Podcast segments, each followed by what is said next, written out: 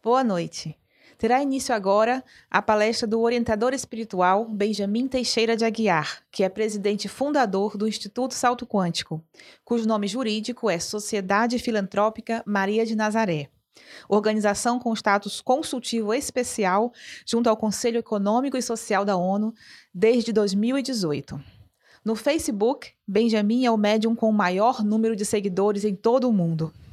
São mais de 5 milhões e 400 mil fãs em 185 países.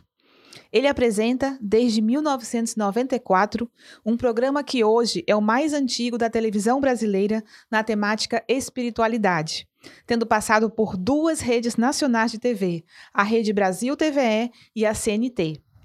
Tem 16 livros publicados convencionalmente e material psicográfico equivalente a 200 livros de porte médio, disponíveis no site saltoquântico.com.br. Eu sou Luciane Dias, jornalista, bancária, escritora e mestre em desenvolvimento econômico. Estou no Salto Quântico há 25 anos. Em nome da instituição, dou as boas-vindas ao público da internet que acompanha esta transmissão, ao vivo ou posteriormente, pelo canal YouTube palest do, palestrante, hoje com mais de 210 mil inscritos. E as pessoas que venham assistir ao programa de TV Salto Quântico, que é editado com base nesta palestra e atualmente é transmitido pela Peripê TV, canais 2 e 6, Aracaju, Sergipe, e pelos canais de 23 e 77, respectivamente, de Danbury e Bridgeport, Connecticut, Estados Unidos. E atenção! Caso deseje dirigir alguma pergunta ao orientador espiritual Benjamin Teixeira de Aguiar, realize uma publicação com o questionamento desejado utilizando a hashtag Palestra Benjamin em alguma das seguintes redes sociais: Facebook, Instagram ou Twitter. Ou, se preferir, envie para nosso contato WhatsApp, que está aparecendo ao lado esquerdo do vídeo. 799 9940 4934. Pedimos, por favor, que junto à pergunta acrescente seu nome e cidade. Destacamos, por fim, que perguntas mais curtas e do interesse coletivo têm prioridade. Antes de Benjamin iniciar sua palestra propriamente, serão exibidos alguns breves vídeos introdutórios, produzidos pela equipe audiovisual do Instituto Salto Quântico. Obrigada pela atenção. Desejamos uma excelente palestra a todos e todas.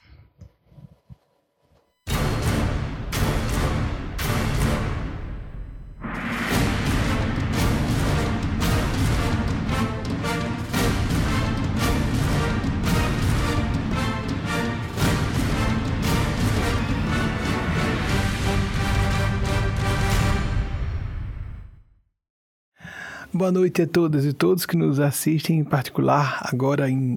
Tem um vídeo aqui, Vaguinho, tá tudo bem na transmissão?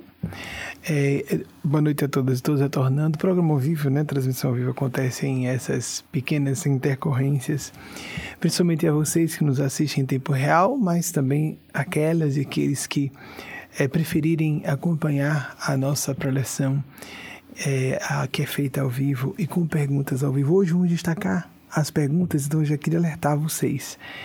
Essas últimas semanas andamos fazendo um pouquinho um sistema de sala de aula com é, tópicos, um rodapé ou dividindo o vídeo para que nós fixássemos alguns pontos. Hoje eu vou focar, a pedido dos nossos orientadores e orientadoras do plano maior, as perguntas de vocês. Luciane Dias, que acabou de apresentar a palestra lá do nosso núcleo Aracaju, vai fazer as perguntas por lá e eu aqui de Bethel faço as respostas com a, a supraordenação e superintendência desses mestres e mestres do plano maior. Primeiro, não podia deixar de agradecer e parabenizar não ainda as mães, mas uh, para não esquecermos que as mães vai ser mais fácil nós focarmos e, e aqui celebrarmos rapidamente. Agradecer e parabenizar pela equipe de voluntários do Instituto Salto Quântico, que desde que nós lançamos o programa 94, pessoas laboram sistematicamente para dar cobertura com diversos serviços de assistência médica, odontológica, educação espiritual, etc., de feição cristã, eh, trabalhos artísticos, todo gênero de cobertura, atividade de orientação às mães, de cuidado com as crianças, uma quantidade multifacetada de tarefas e essa distribuição de sopas, semanalmente, duas vezes por semana são distribuídas sopas. As 550 uh, cestas básicas foi no mês de abril, mas as sopas são duas vezes na semana. Algumas pessoas guardam durante a semana é, ao fazermos essa veiculação desse vídeo, foi iniciativa da equipe, perguntaram o que acha de exibir isso. Eu acho interessante para que, pelo Brasil inteiro, expoquem iniciativas semelhantes. Nós mantemos sistematicamente, nunca foi nosso foco o trabalho assistencial, ainda que lá tenha uma conotação de educação das pessoas, de inserção plena do indivíduo na sociedade, por exemplo, aula de, aula de informática para crianças e adolescentes, aula de balé então, todo tipo canto, etc. Então, há todo um gênero, uma gama variada de atividades para que esse pequeno grupo dos mais próximos dos nossos núcleos tenha a oportunidade de se revir ao bem comum de acordo com seus talentos, vocação, o que seja. Mas isso deve espocar por toda parte. Nunca foi intenção da nossa organização é, fazemos o trabalho propriamente assistencial que consideramos que seja de obrigação dos governos e do Estado de um modo geral, mas também por não ser o nosso foco central, nem criação de núcleos de nossa organização, a nossa organização é grande dessa forma, na divulgação das ideias, um plano coletivo e, portanto, nas redes nacionais, quando vivíamos na era das redes nacionais.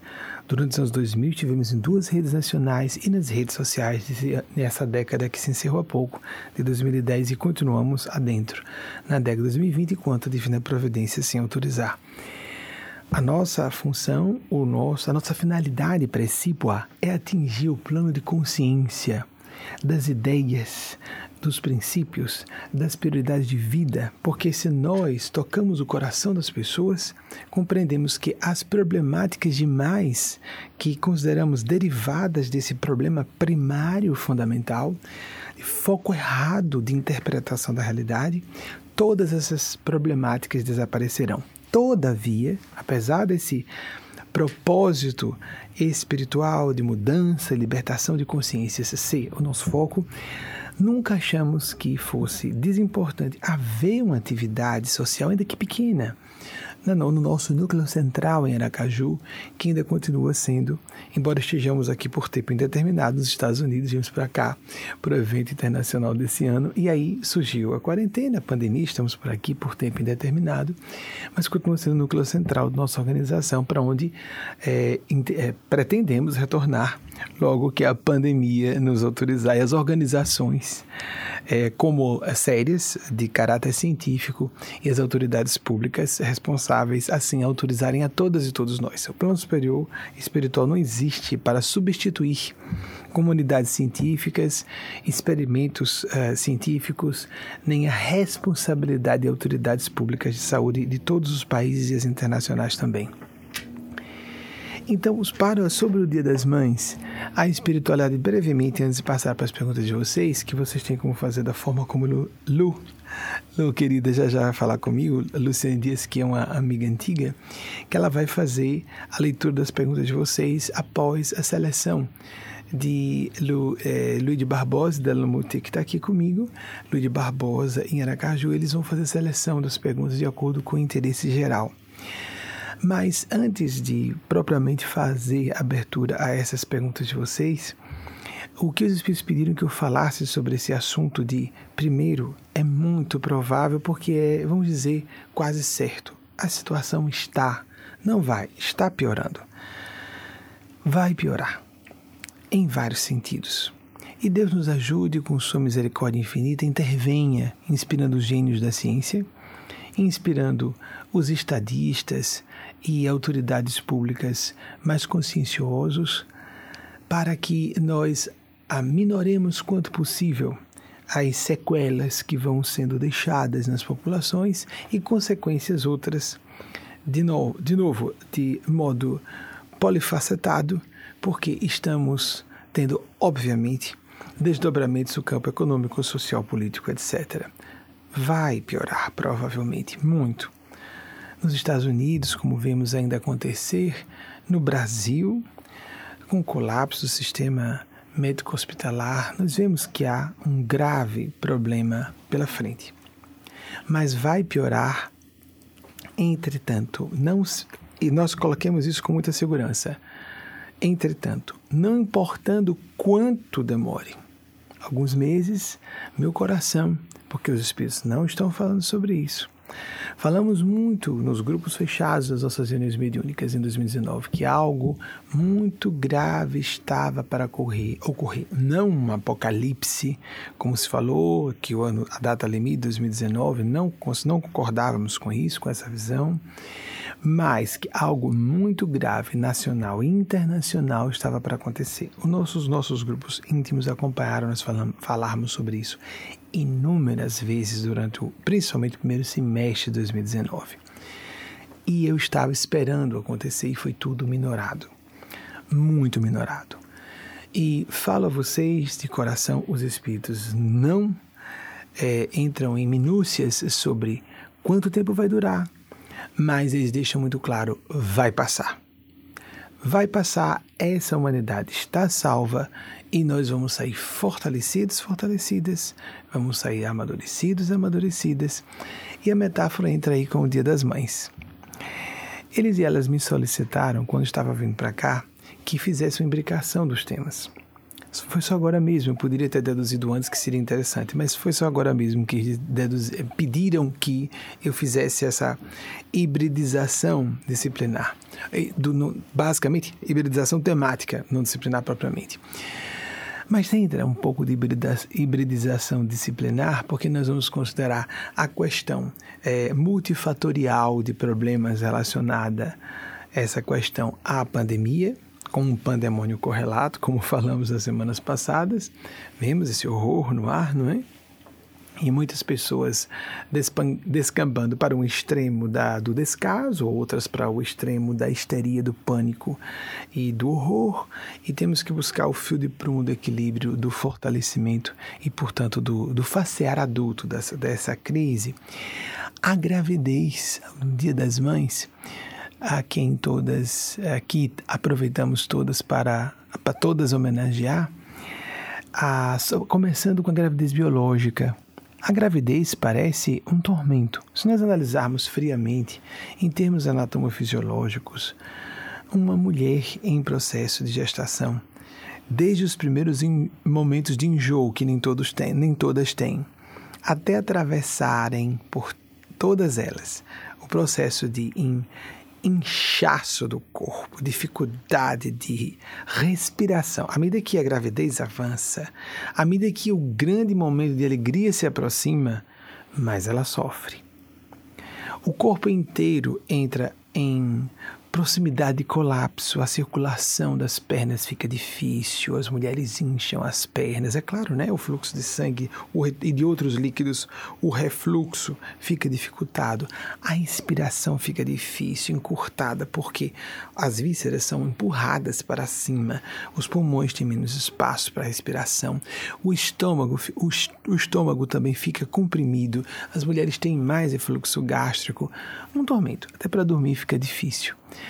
A mulher tem que respirar, entretanto, por ela e pelo bebê, tem que se alimentar por ela e pelo bebê. E aí chega o momento máximo, o parto. O parto. Estamos num parto psíquico coletivo, quer percebamos ou não. A mensagem final que Eugênia Spaz transmitiu de Maria Cristo é dolorosa, dolorosamente, é, como é que nós poderíamos dizer? É um alerta pungente, é dolorosamente realista Estamos todos imersos no oceano de problemas graves. Alguns têm mais notícia disso, outras pessoas estão menos perceptivas a isso, mas todos estamos mergulhados no mesmo e mergulhadas no mesmo oceano de problemas. Mas podemos escolher como nos posicionar. Isso eu vou deixar para a mensagem final, muito significativa, muito forte, para que nós é, foquemos o fundamental construtivo espiritual. Hoje, inclusive, Eugênia Spazia programou uma fala, vamos ver se é possível, porque isso não depende de nós, com Luciane Dias.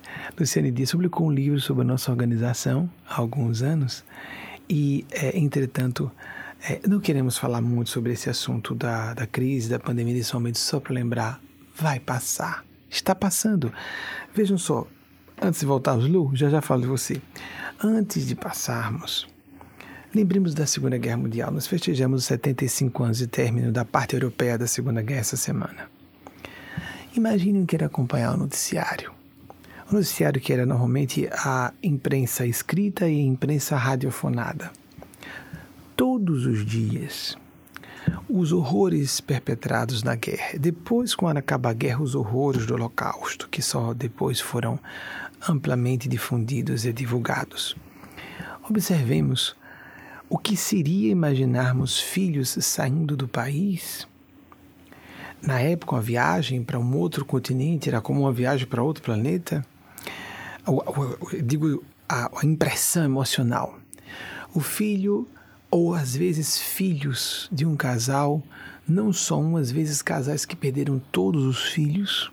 Aqui nos Estados Unidos, que mais de um décimo da população, é isso mesmo, mais de um décimo da população, de 130 a 140 milhões de pessoas, saíram mais de 16 milhões, são números aproximados, vocês podem chegar à internet. 16 milhões de pessoas saíram do território. Não é que eram 10% do esforço de guerra, não. O esforço de guerra continuava aqui também. E imaginemos o que era acompanhar aquele noticiário. Primeiro, para chegarmos ao término da guerra, precisamos vivenciar a piora nos quadros Batalhas Sangrentas, o dia D, 6 de junho de 1944, etc, etc. E embora o 8 de maio, conhecido como Dia da Vitória, não tenha sido exatamente o término da Segunda Grande Guerra, que só viria ocorrer em 15 de agosto depois da eclosão das duas bombas de Hiroshima e Nagasaki no Japão, a par do Pacífico da guerra, mas foi marcante porque a guerra no Japão se tratava de terminar, que era basicamente contra o Japão lá então. Observemos que estamos atravessando uma crise internacional, emergência mundial de proporções semelhantes, embora com facetas bem diferentes. Não estamos em campo de batalha e estamos. Não há uma guerra e há, não é verdade?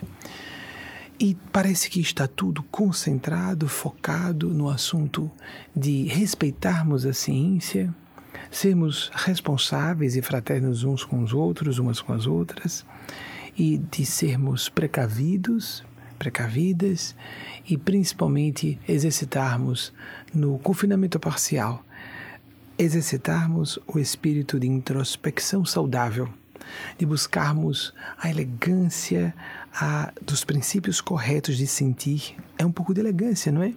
Nem o extremo do descaso, do cinismo, de menosprezarmos a ciência, isso é mediocridade, mesquinharia, estupidez e atitude criminosa diante de outras pessoas, expondo a própria vida de entes queridos, expondo a própria vida a, a risco de morte, a própria, a de entes queridos, a de outras pessoas e seus entes queridos. Ou o outro extremo do espectro de pessoas completamente tomadas de pavor buscar o ponto de equilíbrio. Mulheres, não tem mulheres assim que vivem a gravidez tranquilamente, considerando a, a, maternidade biológica, a maternidade adotiva, a maternidade no sentido de acolhimento e ternura em figuras de pais, não só de mães, a maternidade de espíritos sem corpos, como a comunidade das mães do céu, as comunidades das mães do bem. Maria Cristo, a mãe de Jesus, nossa mãe planetária, o lado mãe de Deus, Deus é mãe, Deus é infinita bondade, infinita misericórdia. Nessa época é bom que a gente pense assim como a gente cobra de Deus. Por que isso está acontecendo? Nós não estamos acostumados a facear problemas agudos, e principalmente no Brasil.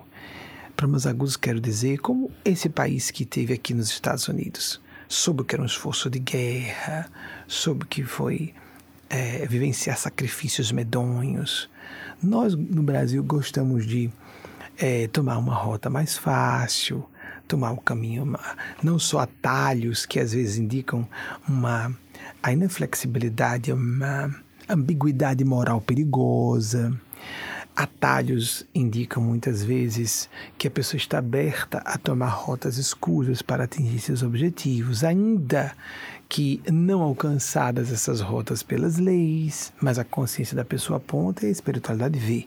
Quer a pessoa acredite ou não, há uma definição de rota, de destino.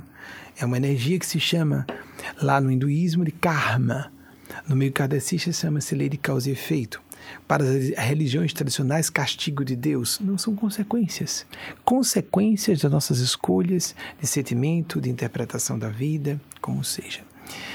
Então, observemos que nós não somos muito amadurecidos a isso. Ou levamos tudo na esportiva, a turma do deixa disso, que bobagem, o pessoal está fazendo drama, não é nada disso, teses conspiracionistas delirantes. E, por outro lado, pessoas que estão angustiadas. Todos estamos sofrendo. Há muita frustração, muito sentimento de impotência, muita perda no sentido direito de ir e vir, perdas mesmo as piores como a morte de entes queridos, a ameaça da, do espectro da morte batendo na nossa porta e dos nossos entes queridos, para nós sermos chamados a perceber o que Maria Cristo, por meio de Eugênio Paz, chamou do egoísmo feroz. Nós nunca perdemos noites de sono com os milhares de crianças, adolescentes e adultos que morrem todos os dias por fome ou por enfermidades ou problemáticas relacionadas à fome. Nunca ninguém perdeu noite de sono, nunca ninguém teve surto de pânico, nem ficou fazendo gracinha de cinismo publicamente. Mas na hora em que o espectro da morte ronda, nós começamos a nos revelar para nós mesmos quem realmente somos, para nós próprias quem realmente somos. Temos o dever de buscar, quanto possível, uma postura equilibrada, sensata, responsável nos ambientes que estivermos, virtuais ou não. Bem, aí está a metáfora da gravidez. Minha homenagem, meus parabéns às mães, mães adotivas, mães biológicas. Mães que resolveram adotar muitas crianças porque não escolheram ser mães, nem biológicas nem adotivas mas que são professoras, médicas, profissionais de todas as categorias profissionais, sem querer aqui citá-las, para que não sejamos injustos por não continuar enumerando, para não esquecermos alguma eh, das, por exemplo, Elma, que acabou de aparecer, tão querida amiga e irmã, é, no, no vídeo sobre o níbio, o núcleo é, de Educação e Saúde Irmã Brígida, que é o braço social, como ela disse, da nossa organização, do Instituto Salto Quântico, que é assistente social, que trabalha, já vai com a vocação para o serviço social. Desde cedo, até profissionalmente, se condicionando a isso. Então, prestemos atenção que a maternidade tem um sentido de acolhimento, de é, o, o, o, tal do braço ou ombro amigo que a gente faz é, alusão no vernáculo como se fosse um é, apenas oportunidade do apoio fraterno de alguém é por excelência o regaço de mãe. Prestemos atenção se não é isso. Por outro lado, essa função de acolhimento, de ternura, que pode ser vivida por pais, por homens, pais adotivos, pais biológicos, profissionais dedicados e cuidadores, por outro lado, mães podem viver o espírito da força e função disciplinar na vida de seus filhos e filhas. Alguém deve fazer isso. Na parentalidade, pai ou mãe, alguém tem que ter função disciplinadora. Mais uma vez vêm os excessos. Vivemos no, no passado atitudes draconianas, muitas vezes violentas e opressivas com crianças. Isso ainda existe muito e no extremo oposto, a total displicência e relaxamento no princípio de disciplinar crianças e adolescentes. Eu não sei o que é mais lesivo. E sou inclinado a presumir que é pior haver o relaxamento moral de educarmos, de criarmos um sistema. Veja, educação vem do latim educere, eduzir, extrair de dentro mas a criança não pode fazer isso sozinha, ainda que compreendamos que somos espíritos ou almas ou consciências em processo de evolução e que ali haja um ser com suas tendências de outras vidas, mas ele vem num corpo novo, um cérebro virgem que não tem memórias claras de outras vidas, para que nós tenhamos condições de ajudar essa personalidade, esse caráter, a reiniciar o seu sistema Assim como a gente reinicia um computador, reiniciar. Reiniciar sem as culpas, sem os dramas, sem os traumas de outras vidas e poder, assim, para aqueles que acreditarem nessa nossa visão, acreditamos que o assunto, na nossa opinião, muito enfaticamente, é um assunto de ciência, as evidências são sobejas nesse sentido, para quem quiser pesquisar e quem gosta do assunto, porque temos muitas pessoas negando esses fenômenos que não estudam a fundo esse assunto. Então, isso é leviano. É? Profissionais ou cientistas de outras áreas que vão falar, meter a mão, meter a mão e os dedos nas áreas dos outros, não é? Observem se vocês ouvem muitos parapsicólogos, psicólogos de profundidade, psicólogos das linhas transpessoais, psicólogos ou psiquiatras da linha transpessoal, se vocês vão ouvir de mitólogos, de uh, antropólogos, etnólogos, falas ou de estudiosos de religião comparada, se vocês vão ouvir falas contra a existência da espiritualidade de Deus, se eles forem muito cuidadosos e políticos, porque têm que responder às suas comunidades científicas e acadêmicas, as comunidades que fazem parte, eles vão, é, de forma inteligente e madura, fugir de uma resposta clara. Mas nenhum deles vai, com ênfase, com raras exceções, apresentar uma postura de militância ateísta, materialista. Então prestemos atenção a isso. Ouçamos os especialistas em suas especialidades. Não vamos ouvir um filósofo uh, de linha materialista ateia, ou um, um, ideólogo de uma certa linha política, ou um sociólogo de uma certa tendência idiosincrática que nós às vezes preferimos deixar essa uma palavra estranha, abstrata, para não dizer asneira, então publicamente que ficam citando a si mesmos, autores que leem apenas os mesmos autores e não abrem a mente para enxergar as disciplinas de ciência como elas são entrelaçadas. Tem uma visão mais ampla. Parecem muito inteligentes e é, dão uma feição erudita e citam isso e aquilo e com uma pompa e circunstância de que estão donos absolutamente da situação e, na verdade, estão fazendo uma pregação doutrinária. É, existe dogmatismo nos meios acadêmicos e científicos como existe nos meios religiosos. Nós temos que estar atentos para esses prosélitos, esses, esses que são caçadores de eh, seguidores e seguidoras para suas seitas de negação, niilismo e desesperança. Tem que falar isso, não contra essas pessoas, mas a favor de crianças, adolescentes e adultos e adultas que estão decepcionados não só com religiosos, e religiosas, mas políticos e políticas, empresários e empresárias, acadêmicos e acadêmicas. E às vezes alguns acadêmicos parecem que, como são iconoclastas, como só apontam as falhas de todo mundo, parece que eles não as têm. Então, dessa forma, eles devem ter razão. No Brasil, nós gostamos de ver só quem aponta defeitos. Então, dessa forma, essa pessoa deve ter razão. E a pessoa que afirma alguma coisa positiva parece ingênua. Isso é superficial. Isso é imaturo. Isso é pouco inteligente. Quanto mais pessimista for um intelectual, mais ele é aplaudido. Vocês já viram quais são os filmes que são mais premiados? Os mais carregados, os mais densos, os mais desesperadores, os que deixam a plateia arrasada no final, os que fizerem as pessoas sentirem pavor, desespero, angústia ou chorem e que haja muita desgraça na tela, carimbo de todos a todas as formas de prêmios de todas as autoridades do cinema. Já observaram isso? Isso existe. Nós temos um traço cultural muito destrutivo nessa época. Achamos que tudo que foque o bem ou é ingênuo, ou é pouco inteligente, ou é pouco culto, ou há má fé. Embora exista tudo isso de um lado e do outro também, lembremos que os sistemas totalitários materialistas foram os mais sanguinários da Terra. Lembremos de Stalin, lembremos de Mao Tse-tung, lembremos de Adolf Hitler. Hitler foi responsável, segundo alguns autores, falando só de patrícios, pela morte de 6 milhões de patrícios.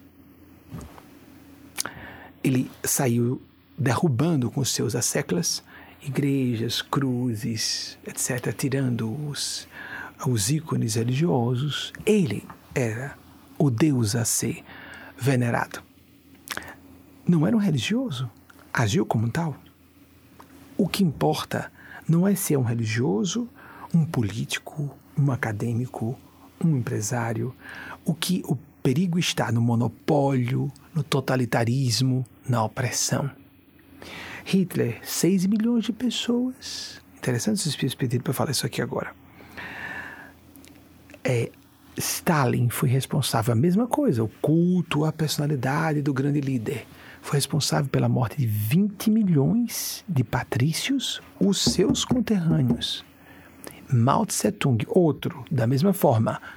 Não, nada de religião, somos ateus, somos científicos. Responsável pela morte de 70 a 100 milhões de patrícios, aqueles que eram contra patrícios, que eram pessoas da sua nacionalidade, mas que estavam contra as suas opiniões. Nós temos que fugir. Houve há, houve e há ateus que são pessoas de bem, não há uma coisa vinculada à outra. Mas há pessoas espiritualistas de bem e instruídas, lúcidas, inclusive com um contato mais amplo com a realidade, porque nós consideramos o mundo espiritual que os ateus não estão considerando. E ignorar a nossa faceta espiritual é ignorar a nossa humanidade. Porque os nossos sentimentos, a cultura, a abstração, a capacidade de enxergar além da matéria, além das aparências, isso é, um, e indica um mínimo de perspicácia e de capacidade de ir além da superfície dos fenômenos, não é? Bem, agora então vamos abrir a pergunta de vocês. Lu, eu queria interagir um pouquinho com você, princesa. eu lembro de você nos anos 90. Claro que você era uma criancinha, né, Lu? Então, Lu, é, que escolheu uma maternidade numa época maravilhosa. Amigas e amigos que estão ouvindo, por favor, eu não estou dizendo que isso deva ser seguido por todo mundo. Lu que escolheu a maternidade na época certa, no final da casa dos 30 anos, quando a mulher está nova para tudo, mas parece que vai é uma questão biológica, o limite da fertilidade dos óvulos que não vão ficando tão apropriados à gravidez, um filho super saudável na idade certa, quando a mãe está ultra amadurecida para ser excelente mãe. Meus parabéns pelo Dia das Mães, Lu. Obrigada, mãe. Adorei, adorando ver você Boa assim, noite. daqui à distância, princesa. Mas ó, antes de ela ler a primeira pergunta, não, não, vamos deixar. Ela lê a primeira pergunta, sim. Eles querem, eles querem falar com o Lu. É interessante o seguinte: é possível que os espíritos aqui façam a comunicação com o Lu. E eles, para que é, façam a experiência de evidenciação do mundo espiritual, eles vão tocar em assuntos que a própria Lu sabe primeiro eu sei e depois ela vai confirmar. Porque algumas coisas eu não posso saber se ela não falou com ninguém. Primeiro, que eu sei que não estou sabendo, e depois que ela é, tem a presciência de que não falou com nenhuma outra pessoa encarnada, nenhuma pessoa no plano físico. Eles costumam fazer isso. Ou então, alguma coisa que eu não tenho como deduzir, que eu conheço Lu, mas falamos tão pouco, né, Lu? Nos vemos tão pouco, né? Eu vivo semi-recluso com todo mundo, sou amigo assim de querer bem saber. Já conversamos, já nos abafamos reciprocamente, mas há circunstâncias de minha encarnação. Primeira pergunta, então. Sim, senhora. Cledson Gabriel Policarpo, Crato, Ceará. Como poderíamos viver de forma mais plena e simples espiritualidade e sexualidade? Compreendendo o que a ciência nos faz. Clebson, como foi que ele, o nome que ele usa? Cledson, Cledson Gabriel. Cledson, mas serve para todo mundo, para todas as pessoas. Espiritualidade e sexualidade parecem ser contraditórias apenas para pessoas com a visão restrita. Muitas pessoas, para liberarem sua sexualidade, abandonam a espiritualidade culpa dos maus religiosos que não se atualizam e compreendem que espiritualidade seja coisa do mal. É um absurdo. É a mesma coisa que, a coisa que dizer que alimentação não é coisa de Deus, respiração não é coisa de Deus, sexualidade é uma função humana do sistema corpo-mente, para simplificarmos o máximo possível. Mas se quisermos ser mais ainda rudes na argumentação, é uma função fisiológica. Está no corpo.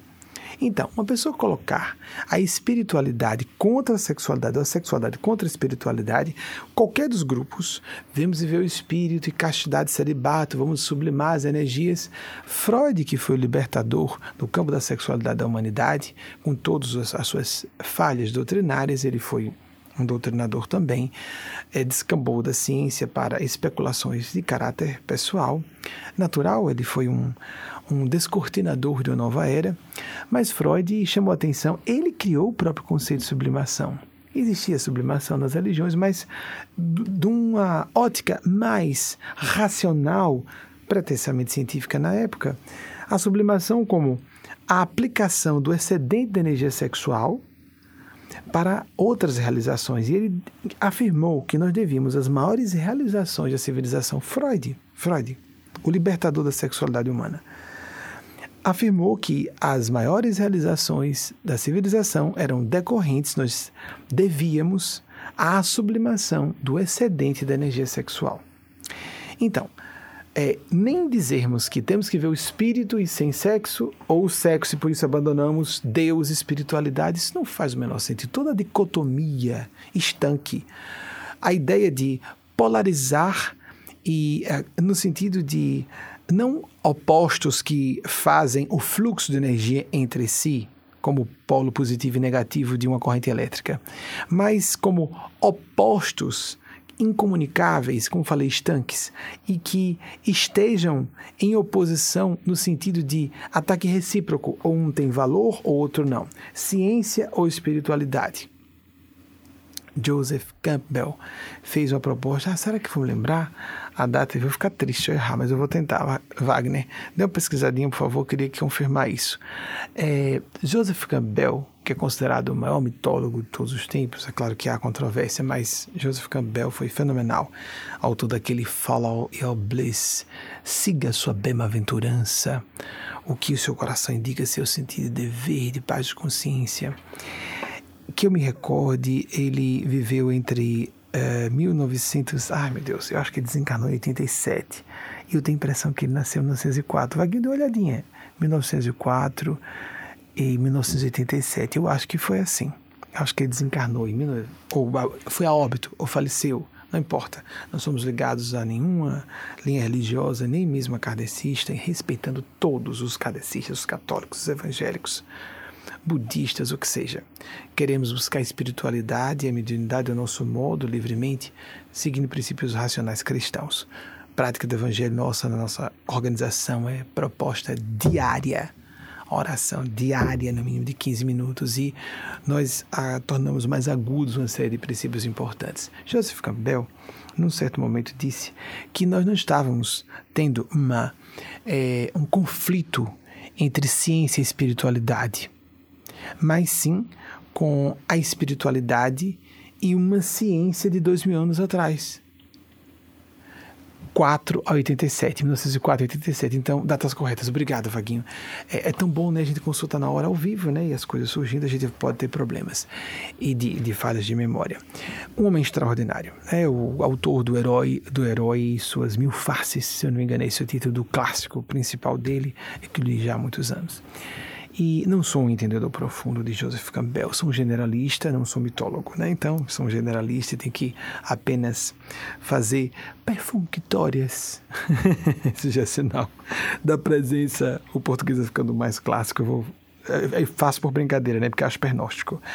É, superficiais e breves visitas às disciplinas para fazer o entrelaçamento que eles e elas elas querem que eu faça. Vivemos num mundo de muitas especialidades e a gente acaba com a especialidade que é necessária existir, com a especialização que ou nós fazemos a especialização, focamos no assunto ou não vamos a fundo nele, há o efeito colateral, vamos dizer assim, de a pessoa se alienar do todo. Então, há pessoas, há necessidade de pessoas que façam o que eu estou fazendo, entrelaçamento das outras correntes de conhecimento, seja de ciência ou não, para que nós tenhamos uma visão de conjunto. Que vai ser mais difícil para os especialistas. Lógico, eles estão procurando o foco, nós estamos procurando a amplitude. Nos complementamos, portanto. Joseph Campbell, nós temos uma mitologia, uma religião, uma visão de ciência do passado que é trazida hoje como se fosse espiritualidade, e nós colocamos a nossa ciência de hoje. Vocês compreendem? É isso, ele falou isso como um resumo de um assunto bem mais complexo do que eu estou apresentando. Mitologia, nesse sentido, não é mito como mentira. É mito como mitologema, como uma estrutura arquetípica, um plexo ou um complexo dinâmico de fenômenos psíquicos profundos que não só movem comunidades como indivíduos. Carl Gustav Jung, já citei aqui até recentemente, esse uh, é mais fácil me recordar porque eu uh, sou um apreciador profundo da obra de Jung, 1875-61, não precisa pesquisar Wagner, se eu conheço com mais segurança. É, falava de arquétipos e tangenciava mitos, e ele falava de que as, os mitos são os sonhos da coletividade, ao passo que arquétipos são mitos individuais ou os sonhos individuais. Ele fazia esse entrelaçamento. Eu estou falando sem afirmações objetivas literais. Estou apenas transmitindo genericamente os conceitos, sem precisar ao, ao, ao propósito aqui não é esse, mesmo porque as palestras não são preparadas. Então a falha de memória pode acontecer com mais frequência. Me perdoem os especialistas quando se alguma impropriedade em suas áreas. Sei que posso contar com essa compreensão. Minha função aqui não é falar com precisão objetividade na área de suas especialidades especialidades. Eu estou apenas fazendo trânsito entre elas e criando um laço do bem, um vínculo, uma rede de significado para que tenhamos propósito claro. Muito bem. Nós não podemos ter contraposição. Isso cria angústia existencial, isso nos desnorteia entre espiritualidade e ciência. A ciência é uma ferramenta poderosíssima para nos afastar de todo o cientificismo. É interessante antes de falar do dogmatismo religioso, foi o que eles pediram. Então, a boa ciência nos afasta do cientificismo. E o cientificismo é a ciência que quer tomar o lugar do que não é próprio a ela. Ciência busca fatos. A ciência descreve fenômenos. Não diz quais são as finalidades daqueles fenômenos. Não pode, não deve. Não pode especular, porque senão ela foge aos fatos.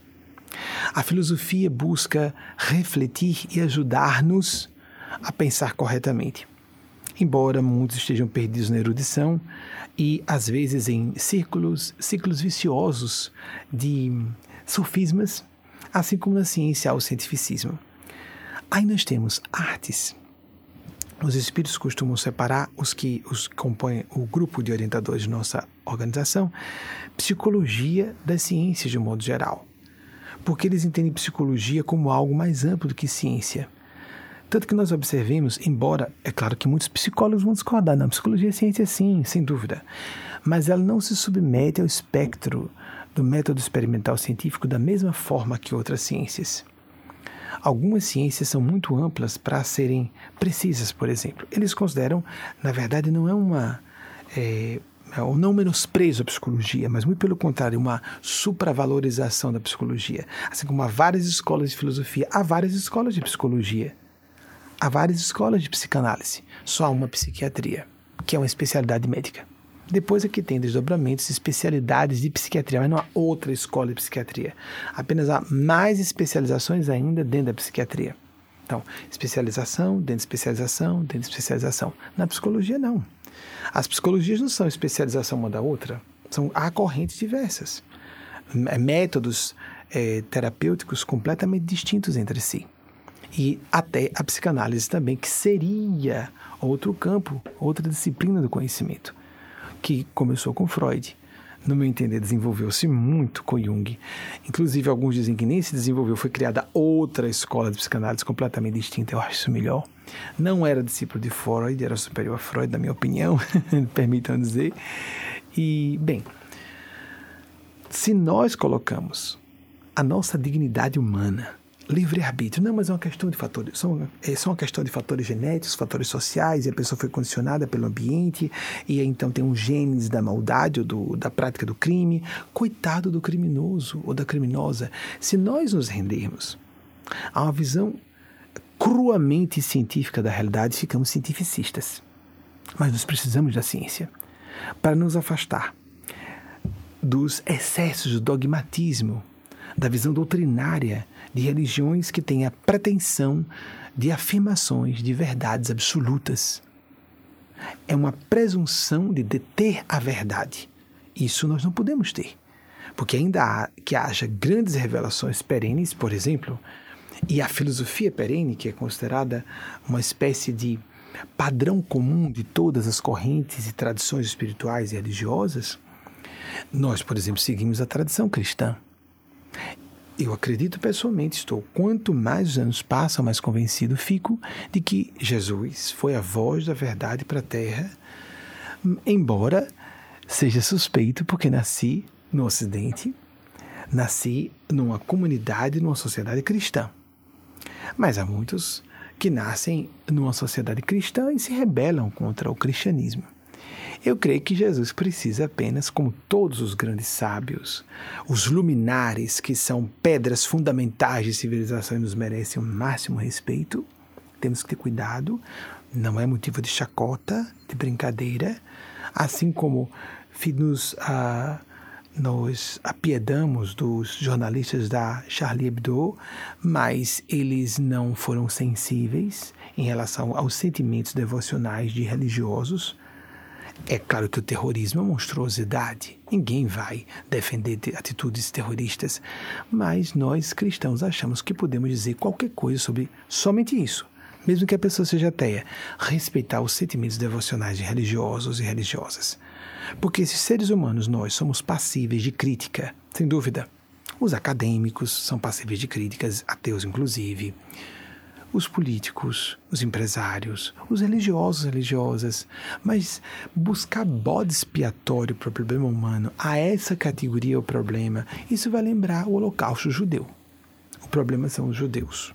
Olá, estavam os judeus, negros, gays. Por exemplo, e os presos políticos, que eram as pessoas mais esclarecidas e corajosas, que se opunham ao regime nazista. A nata da sociedade estava lá, nos guetos nos campos de concentração. Os mais ricos, os mais lúcidos, os que tinham coragem de se apresentar como gays na época, por exemplo. Então, nós temos que ter muito cuidado, porque a ciência é uma grande ferramenta, mas a ciência busca fatos. As experiências humanas são muito mais complexas do que fatos. Ser mãe é um fato. As mães concordam comigo que o seu amor por seus filhos é um pouquinho mais do que o hormônio ocitocina que é produzido de forma extraordinária pelo cérebro feminino, que o cérebro é uma grande glândula, né? Então, de forma extraordinária, a oxitocina é derramada na corrente sanguínea. Estou falando de estrutura cefálica completa, não entrando em minúcias que os profissionais de saúde vão falar com mais clareza. E então a mãe amamentando está ali fazendo vínculo, a ocitocina faz a pessoa faz, faz, criar um vínculo profundo com aquele outro ser. É claro que existe essa questão hormonal biológica, é claro que existe um instinto animal de defesa prole, não há como negar isso. Mas só isso.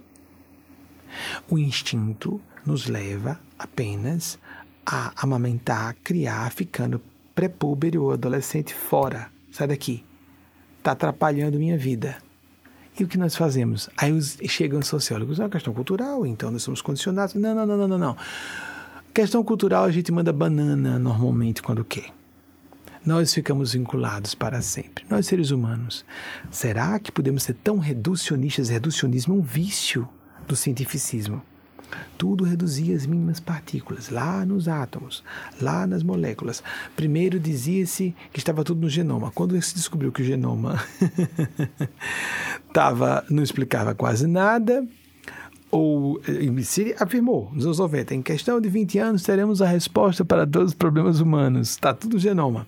Aí depois foram procurar em proteínas. Dos cromossomas passamos para os genes, os genes para as proteínas. E agora significa que as proteínas são responsáveis por sermos seres tão complexos e por, complexos e por toda a civilização humana. E há pessoas muito inteligentes e instruídas que acreditam nisso e pregam isso, sem o menor acanhamento de estarem sendo pegas numa afirmação arbitrária e absurda. As proteínas criaram a inteligência do mundo. Por seleção natural, nós não teríamos saído da condição de seres unicelulares. Se a seleção natural fosse a única responsável por chegarmos onde chegamos, não há nenhuma razão lógico-racional para termos deixado de ser seres unicelulares lá atrás. A complexificação dos organismos. Quanto mais complexo o organismo, menor a probabilidade de sobreviver. A biodiversidade é outro fenômeno completamente inexplicado. Sumidades das áreas científicas sabem disso, mas não podem falar abertamente. porque suas comunidades científicas criam a heresia.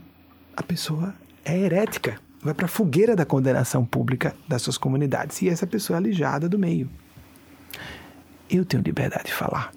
Eu não sou cientista, eu não sou acadêmico. E os acadêmicos e cientistas lúcidos sabem o que estou falando. Quem nega tudo, espiritualidade e Deus, tem o apoio da comunidade científica e acadêmica. Quem diz que há propósito espiritualidade tem que só fugir do assunto e guardar a sua convicção para si. Não pode, como cientista, falar isso. Heresias científicas, o que é um contrassenso completo. Algo mais absurdo do que dizer que existe uma heresia científica. Dogmatismo científico. Então, espiritualidade e sexualidade, não há nenhuma contradição. Leia o que médicos, psicólogos, médicas, psicólogas, sexólogos, sexólogas falam sobre sexo. E principalmente, ouça sua consciência.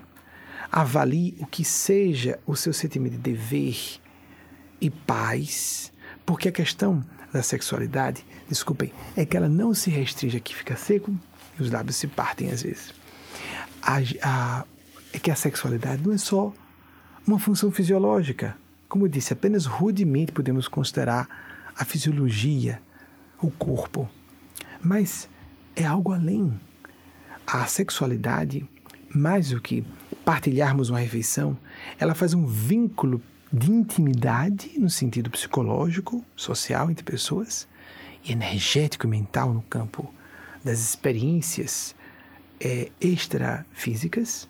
Nós temos a percepção extrasensorial que fala sobre isso exaustivos estudos sobre isso que nós nos influenciamos. O cérebro é uma bomba eletromagnética.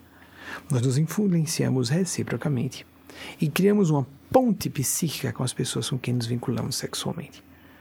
Por isso que a ideia de esquecermos completamente o equilíbrio, a disciplina sexual e a pessoa viver sexo como quem diz, hoje eu como uh, esse prato, amanhã como outro prato diferente e amanhã outro prato. Ah, que beleza!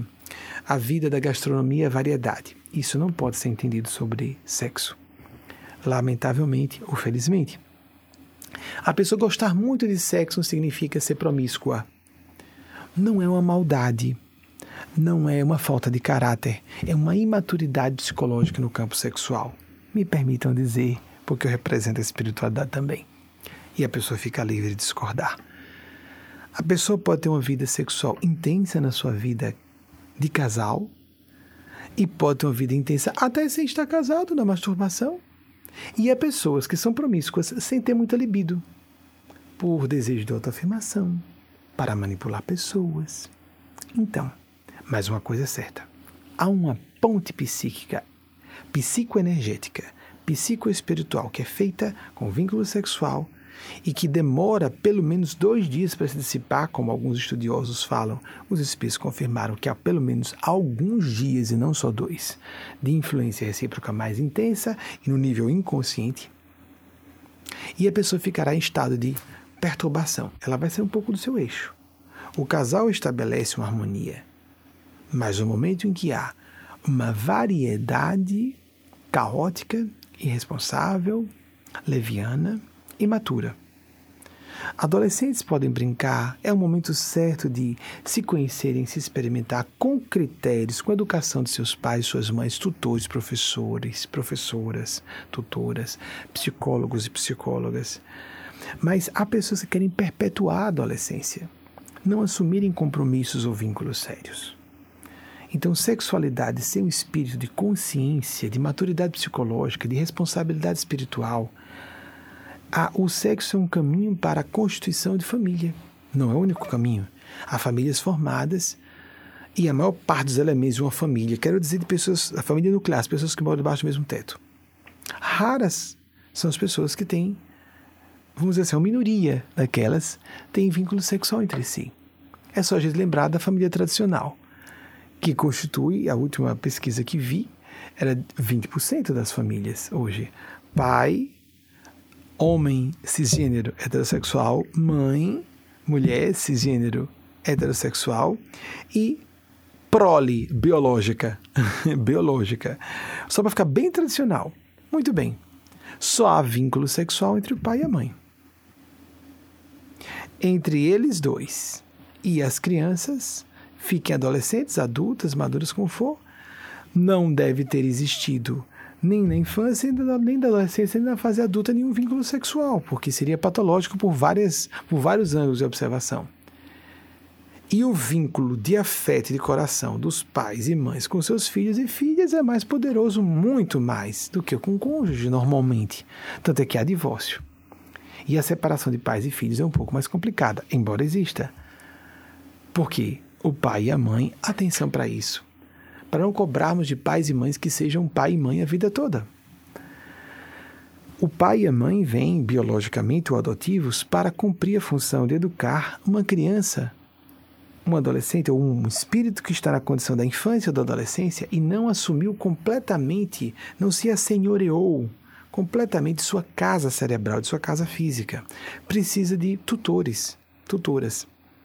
Isso pode ser feito por pais biológicos ou não, por outras pessoas. Mas depois que a pessoa chega à adultidade, ela pode descobrir, às vezes um pouco antes, que ela é mais velha espiritualmente, psicologicamente, moralmente que seus pais os pais e as mães. Cabe ao filho adulto ou adulta começar a estabelecer laços de fraternidade com seus pais e exercer o perdão na medida do possível. E se a situação ficar insustentável, manter um afastamento progressivo. Ou, em casos graves, ruptura, quando houve muitos abusos infantis e que normalmente esses pais não assumem que fizeram. Não pedem perdão por isso criam traumas tremendos nas pessoas. Mas não adianta. O que, que se faz? Francisco de Assis. Poucas pessoas sabem que a cena de Francisco de Assis tirando a roupa, lindo, desapegado, que coisa linda, aí sai nu, tão puro como uma criança, né? Ou então outras pessoas, esquizofrênico, maluco, tá, tá que, que, que, ou então tinha uma perversão oculta, tirou a roupa, saiu caminhando pela rua. Não, não, não, não, não foi num processo canônico e público.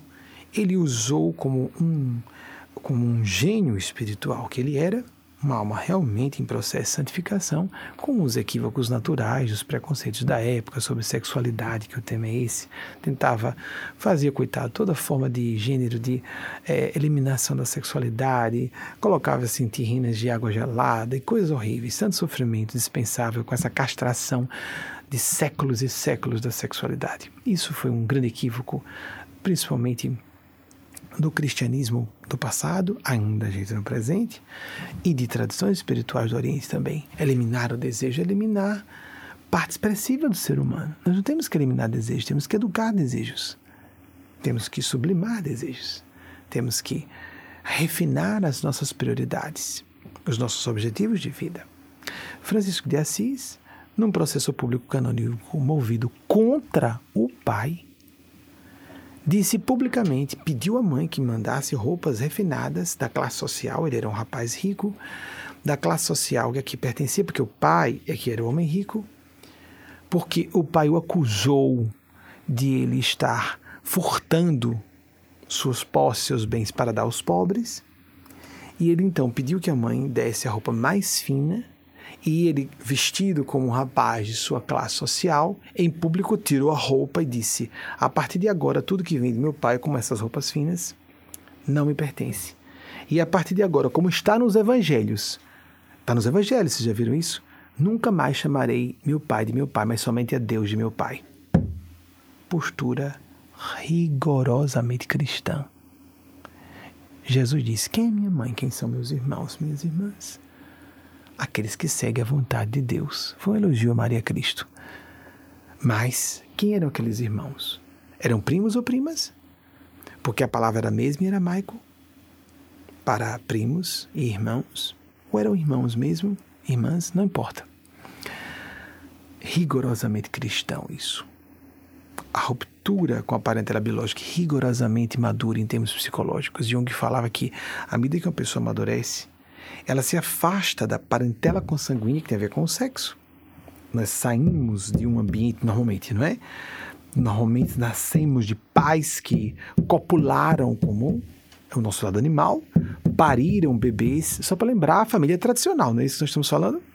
Pariram bebês, mas quando esses seres crescem, eles podem dizer que não têm afinidades com aquelas pessoas e começam a ter cada vez mais vínculos com outras pessoas.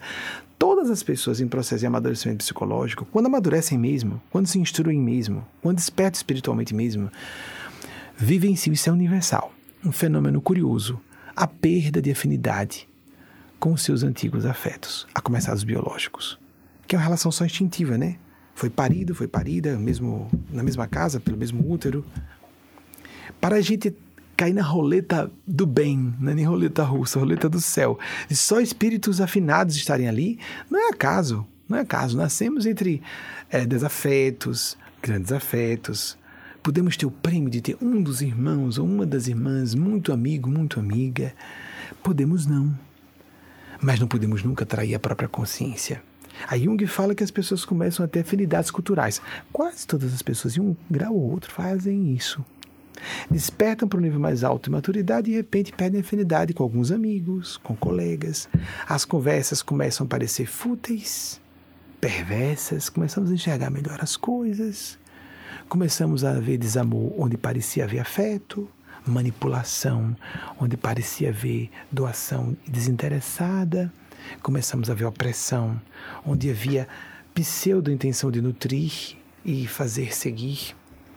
Vemos toda a ordem de maldade acontecer no ciclo das famílias biológicas.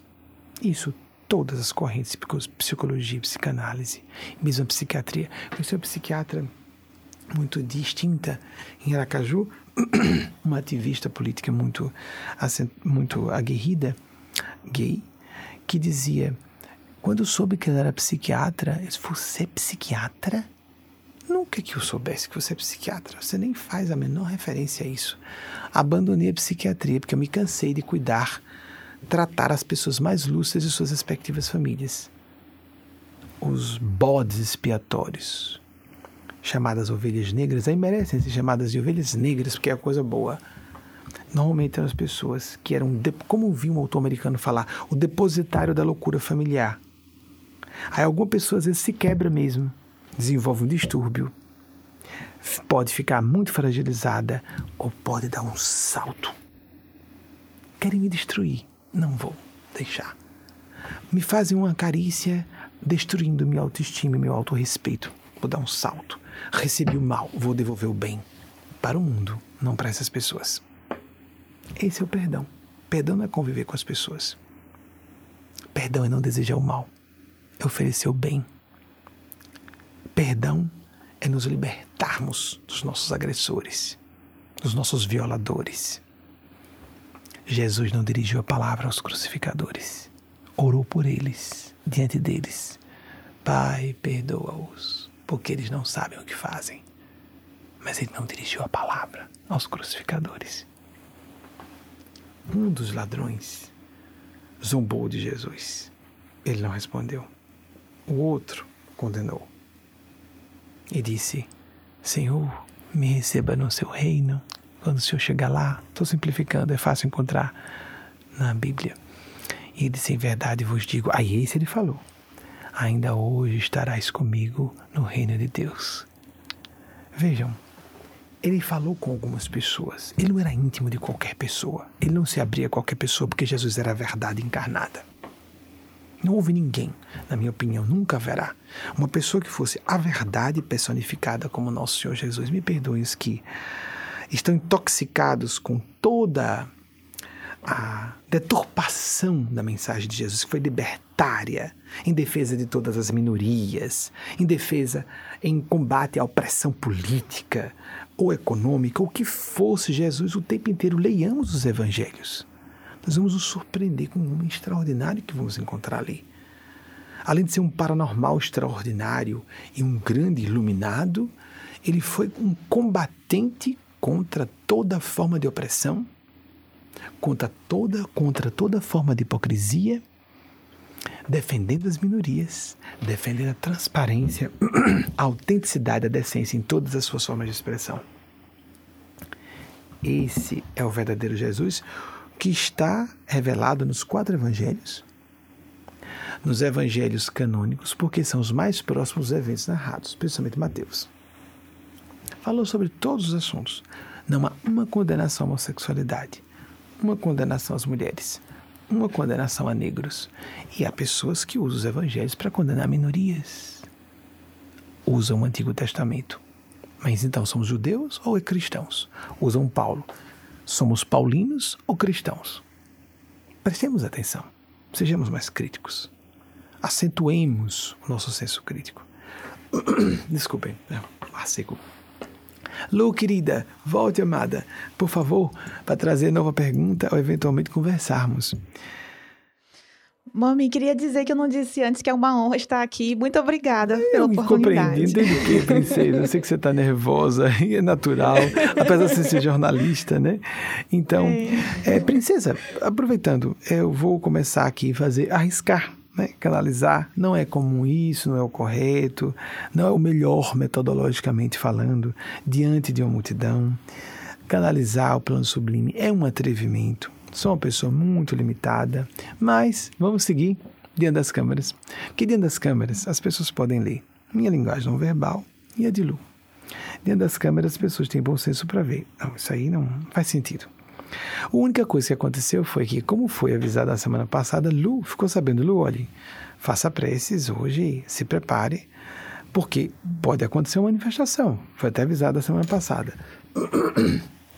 Fernanda Nunes, que recebeu a mensagem semana passada, eu fui avisado antes. Aí eu disse a mesma coisa a ela, Fernandinha, se prepare, faça preces, para não me ajudar no momento. Só isso. E quando acontece de alguma coisa ser do assunto que eu conheça, eu revelo que aquilo eu conheço. Ou então ela fala se tem uma coisa, porque a, a função, eu poderia falar com ela, como acontece todos os dias, com as pessoas em particular. É em público, porque a função é de serviço a todas e todos que tiverem acesso a isso. O fenômeno é ultra subjetivo, ultra complexo, é uma fala de mentes a mentes e de mentes fora do corpo, com mentes encarnadas. E existem muitas teorias de telepatia inconsciente, dizer de, de que a pessoa forjou. Ah, isso é pobre, gente, é pobre, porque é, é óbvio quando a gente está vendo um fenômeno autêntico ou não. Duas pessoas honestas falando, isso é tolice, aí é bobagem, nem, vale, nem, nem vai discutir isso aí. Mas tem as teorias, o inconsciente coletivo tal. Quando nós vamos ler o assunto e pesquisar os fenômenos, a gente vai dirimindo progressivamente as dúvidas, porque os fenômenos, nisso Kardec foi o maior estudioso da mediunidade, tinha razão. O grande iniciador da abordagem científica do fenômeno mediúnico e que parece ter sido maior até hoje. De que se uma teoria não explica todos os fenômenos, ela não é válida. Então, aqui ou ali, um fenômeno pode dizer, ah, isso pode ter sido telepático, isso pode ter sido leitura fria, mas chega um momento, e os estudos são exaustivos, com grandes médios desde o século XIX sendo minuciosamente estudados. Houve charlatães, mas há charlatão em toda a área. Há pessoas desonestas e fraudulentas em todo o ambiente. E alguém deixa de ir a um médico porque existem médicos desonestos ou médicas desonestas? Alguém deixa de votar porque sabe que há políticos corruptos, não há os decentes? Vocês compreendem? Nós temos que ter mais isenção nesse assunto, para que nós não nos desesperemos problema é para nós mesmos. Bem, vamos arriscar. Lu já sabe que o fenômeno é complexo, pode acontecer ou não, de eu conseguir canalizar corretamente. Estou ligado a eles, mas o quanto é objetivo, não era para ser objetivo. Vocês compreendem? É basicamente mental, é telepático. E eh, como telepata com encarnados, eu sou muito ruim.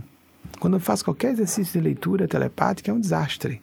Acontece espontaneamente às vezes, porque é sensibilidade psíquica. Então a gente pode ter um pequeno desdobramento paranormal telepático, mas a minha função foi me ligar à faixa de Gênio Spásia. Bem depois eu soube que o gênio da mediunidade, da santidade também, e, e nem sou gênio numa coisa nem outra. Chico Xavier fez isso. Sintonizei a faixa de Bezerra de Menezes e a parte dali, só quem entrasse por ali eu aceitava. Eu fiz isso com Eugênia Aspásia. Então, sintoniza essa faixa e ignora as outras vibrações, as outras frequências mentais, porque é assim que funciona.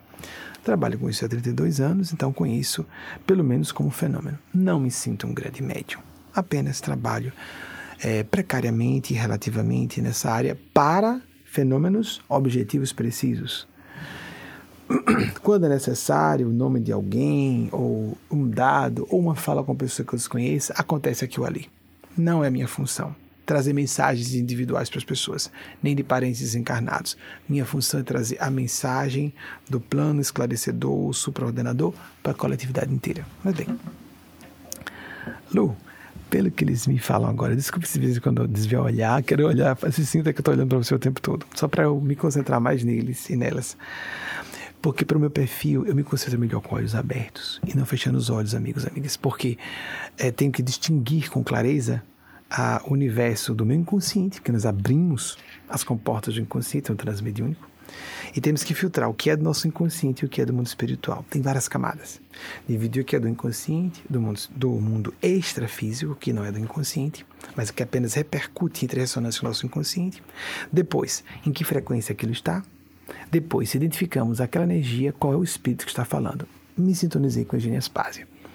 Dali nós temos que de detectar qual o propósito do espírito, para ver se não está querendo enganar alguém, se está com intenção de domínio, de manipulação. Vocês compreendem? Se nós não nos conhecemos em profundidade e não conhecemos como funciona o ser humano, nós vamos nos confundir muito no outro lado. Seremos passíveis de ser controlados por seres que nos incensem a vaidade e a arrogância, com seres que não nos, nos aproximem da autocrítica e que nos afastem de uma visão supralúcida mais ampla da realidade. É muito difícil.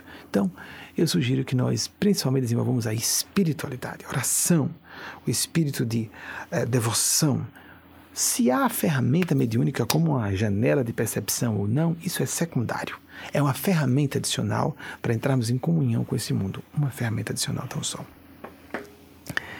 Então, Lu, pelo que eu percebo, primeiro Eugênia diz que manda um beijo no seu coração de mãe, de um coração de mãe, para o seu coração de mãe, e essa vai falar em nome dela e de outros amigos espirituais. Então, ela diz, primeiramente, que nessa semana é, você foi avisada e que haveria essa comunicação, como eu acabei de dizer, e aconteceu uma coisa curiosa. Embora avisada, você esperava ter uma comunicação mais fértil com Terry, seu guia espiritual. E você percebeu que fez as tentativas, os exercícios, mas notava uma, é, uma é, fragilidade, superficialidade. Fragilidade no sentido que havia intermitências na concentração e no sinal mediúnico. É, Luciane Dias é, é médium também apesar ter mais insegurança com a sua mediunidade. Eu gosto muito disso dos espíritos. Endossar os outros médios para cada um ser autossuficiente, independente. E não criar o vínculo de dependência, o médium vai falar, o que ele falar eu faço. E as pessoas usam isso. Médiums, pais e mães, políticos, acadêmicos, professores, o controle, né? o cônjuge, etc. Nós, seres humanos, nossos problemas com poder, não é? Não só políticos, nem os políticos corruptos apenas. Então, ela disse que era esperável você, eu deduziria isso, Lu, que você ficasse, por ser avisada, mais sensível. Ela disse que aconteceu, você foi, né? Bem, já que eu me preparei essa semana, e aí foi fazer seus exercícios, notava intermitência, interrupções na, na, na concentração e é, fragilidade, porque não só havia interrupções, mas entravam pensamentos é, nessa intermitência do sinal com Terry, entravam não só divagações, mas más lembranças, más emoções, os pavores que estão no ar. Isso aí era esperável, mas. E uma coisa curiosa: uma confusão no uso do idioma. Porque você tentava, bem, eu falar com Terry, vou escrever como eu costumo falar com ela, psicografar em inglês, mas daqui a pouco tinha uma confusão, uma, uma interferência, e você começava a escrever em português. Mas por que eu estou escrevendo em português? Mas peraí, então eu acho que para ser mais autêntico, deixa eu escrever em inglês de novo. Aí quando você voltava a escrever em inglês, estou sendo artificial, estou forçando a falar inglês. Então deixa eu ver, voltar português mesmo. Será que eu tenho que mudar para falar português com o Terry? Aconteceu isso, Lu? Nossa, muito perfeito. Que bom, que bom. Não, que muito, bom que eu tô cons... Que bom que eu estou conseguindo passar com fidelidade, porque eles existem, amigos é isso, elas e eles existem, mas a gente pode passar com imprecisões. Aí depois na hora da fala com, com ela, Eugênia me fala agora que você é, começou a se estranhar. Porque Terry começou a tocar em assuntos que você não costuma ouvir Terry abordar tais assuntos. Uhum. E começou a lhe dar sugestões sobre a maternidade. E você começou a ficar desconfortável, discordando. Não, mas ela está falando isso. Não, isso não, isso não pode ser tel, isso é obsessão, eu tô. É, deve ser algum problema meu inconsciente, porque. Ou então, se for dela, eu discordo e. Ah, meu Deus, estou falando com o Terry mesmo, é uma parte do meu inconsciente ou um obsessor, porque isso aqui eu não concordei. Um certo conflito nos temas, inclusive abordando a sua maternidade, o que não é muito comum ela dar orientações sobre a sua conduta com Arthur, seu filhinho. Teve isso mesmo, Lu? Exatamente. Exatamente. Sobre isso, isso Eugênia não pode dizer se Terry tinha razão, se havia interferências no seu inconsciente ou se havia assédio espiritual. Nada, nada, nada. Olhem que interessante, amigos. Tudo é confirmado, mas a liberdade é da consciência da pessoa. Muito bem. Então, agora voltando ao assunto. Por outro lado, você sentiu uma cobrança interna forte para. Ela disse que é por isso, interessante que ela está dizendo que agora é por isso que eu falei há pouco, sobre você ter publicado um livro sobre o salto quântico. Porque nessa semana, como há muito tempo você não lembrava, eu não deveria voltar a produzir outro livro sobre o salto quântico. Mas sobre que eu falaria dessa vez? Que abordagem eu daria? teria que ser um foco diferente, não seria. Seria uma continuidade do livro anterior? Ou eu escreveria outro com um título completamente diferente ou com uma abordagem completamente diferente? E ficava, apareceu mais, algumas vezes, poucas, mas algumas vezes essa semana, uma coisa que você não diria há muito tempo, você não pensa. Teve isso, Lu? Exatamente. Inclusive títulos, isso. Nossa, que Inclusive títulos, é. Veja. Ideia que... de títulos, é. Que beleza. Eu que pensando beleza. em títulos, como é, que, como é que seria o título? Se fosse de um jeito ou se fosse do outro? Que interessante, que interessante. Eu sempre acho interessante, porque o fenômeno é interessante, né? Mas isso não tem a ver com espiritualidade. Eles existem. A gente pode captar bem ou não. E estou fazendo o que posso, amigos, amigas. Lu, sim, para constar como testemunho, você falou comigo ou com qualquer outra pessoa no plano físico, como nós dois estamos encarnados em corpos físicos, você falou com alguém sobre esse assunto? Não, ninguém, ninguém encarnado. É, você está agora fazendo terapia, falou com um terapeuta, com alguém assim? Também não. Eu, eu estou fazendo com, mas não, mas não comentei em absoluto nada, nada Pronto. em relação a isso. Só para constar um registro. Eu sei que vocês estão. Tá tudo aqui exposto nos vídeos, mas vamos continuar. E antes que eles é, finalizem, e é, teve um assunto que quando eu convidei você, ah, hoje, né, é confirmando o convite, então Eugênia se aproximou e ela come, começou a conversar com Luciane. E eu disse, Lu, olhe, ela não está dizendo, diga a Luciane isso. Mas ela dizia, toque nesse assunto com ela. E foram assuntos. Aí eu acho que ela está pedindo falar isso, porque é muito íntimo e eu não vou poder falar na hora lá à noite. Não estou certo se aconteceu agora ou recentemente, mas ela está pedindo, Lu. E ela disse: É, realmente foi confortador para mim, que era um drama mais íntimo que ficou uma fala só para ela. Mas ela disse que queria finalizar aquele assunto de mais cedo, com esse de agora, dizendo que esteja em paz sobre todas não só o assunto que foi falado, mas todos os planejamentos, assim, o andamento, que ela diz que é isso que gostaria de dizer. É, você estava fazendo análise autocrítica, aí isso já não foi só essa semana, pelo menos da virada do ano para cá, uma revisão, uma recapitulação muito forte sobre todos os apartamentos da sua vida e no sentido de não só o que está fazendo, mas se está no compasso certo, no, no momento certo, no ritmo certo de realização de todas as áreas de sua vida. O que ela falou que era específica uma área mais cedo, só entre nós dois, e ela, agora está dizendo para outras áreas, a profissional, a acadêmica e as atividades aqui na nossa organização, que você esteja em paz. Está tudo em tempo. Aconteceu mesmo isso, Lu, de mais ou menos do Sim. virado do ano para cá, essa, as, os dois aspectos, o que fazer e o compasso, você está no ritmo certo é, aconteceu isso, né? Isso, exatamente, todas as áreas. E ela pede para dizer que você se tranquilize porque você está no ritmo certo. E o que não está, porque seu coração diz, mas eu sei, eu estou sendo cobrada por minha consciência, tem alguma, em algumas áreas dessas, como por exemplo você falou do livro, né? Mas no momento certo, da forma certa, haverá uma confluência de eventos para que tudo se desdobre plenamente. Hum. Que bom, né, Lu? Que conforto, que presente. Eu também acho, eu também acho. Porque acontece em muito, público. Muito, muito obrigada. Porque, obrigado, obrigado também, princesa. Às vezes a gente fica passando por cima do outro por causa desse delay, né? Não é maravilhoso isso? Quantos milhares de quilômetros de distância, Vaguinho? Você faz uma pesquisa, por favor. Quantos milhares de quilômetros de distância? E é, nesse momento acontece é, em público para que vocês em casa pensem: meu Deus do céu, Assim como essa moça recebeu e os espíritos estão vendo a vida dela, eu também estou. Está. Está. Você não precisa ter um médium ostensivo próximo a você, ostensiva, ou você própria, como Luciane, ter ostensividade mediúnica para receber orientações diretas. Pela voz da consciência, que é um padrão mental de dever a cumprir, paz de consciência aquela sensação de tranquilidade que não é ausência de conflitos. Talvez, conflitos todos temos, problemas todos temos, momentos ruins todos temos, mas de eu estou na rota. Esse sentimento de estarmos nos trilhos da intuição e da consciência. Todo ser humano pode isso. É só querermos.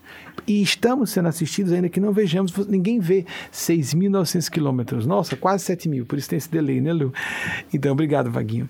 É, todos nós temos essa capacidade de. Isso é fundamental. A gente pode chamar de voz do Espírito Santo de Deus. Pode.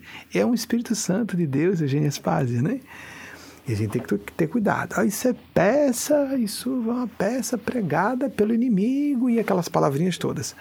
Tenhamos cuidado. Jesus avisou em Marcos III que uma pessoa que acuse uma outra estar sendo influenciada por um espírito mau, sendo um Espírito Santo de Deus, essa pessoa que acusa essa esse essa pessoa inspirada por Espírito Santo de Deus estará cometendo um pecado sem perdão.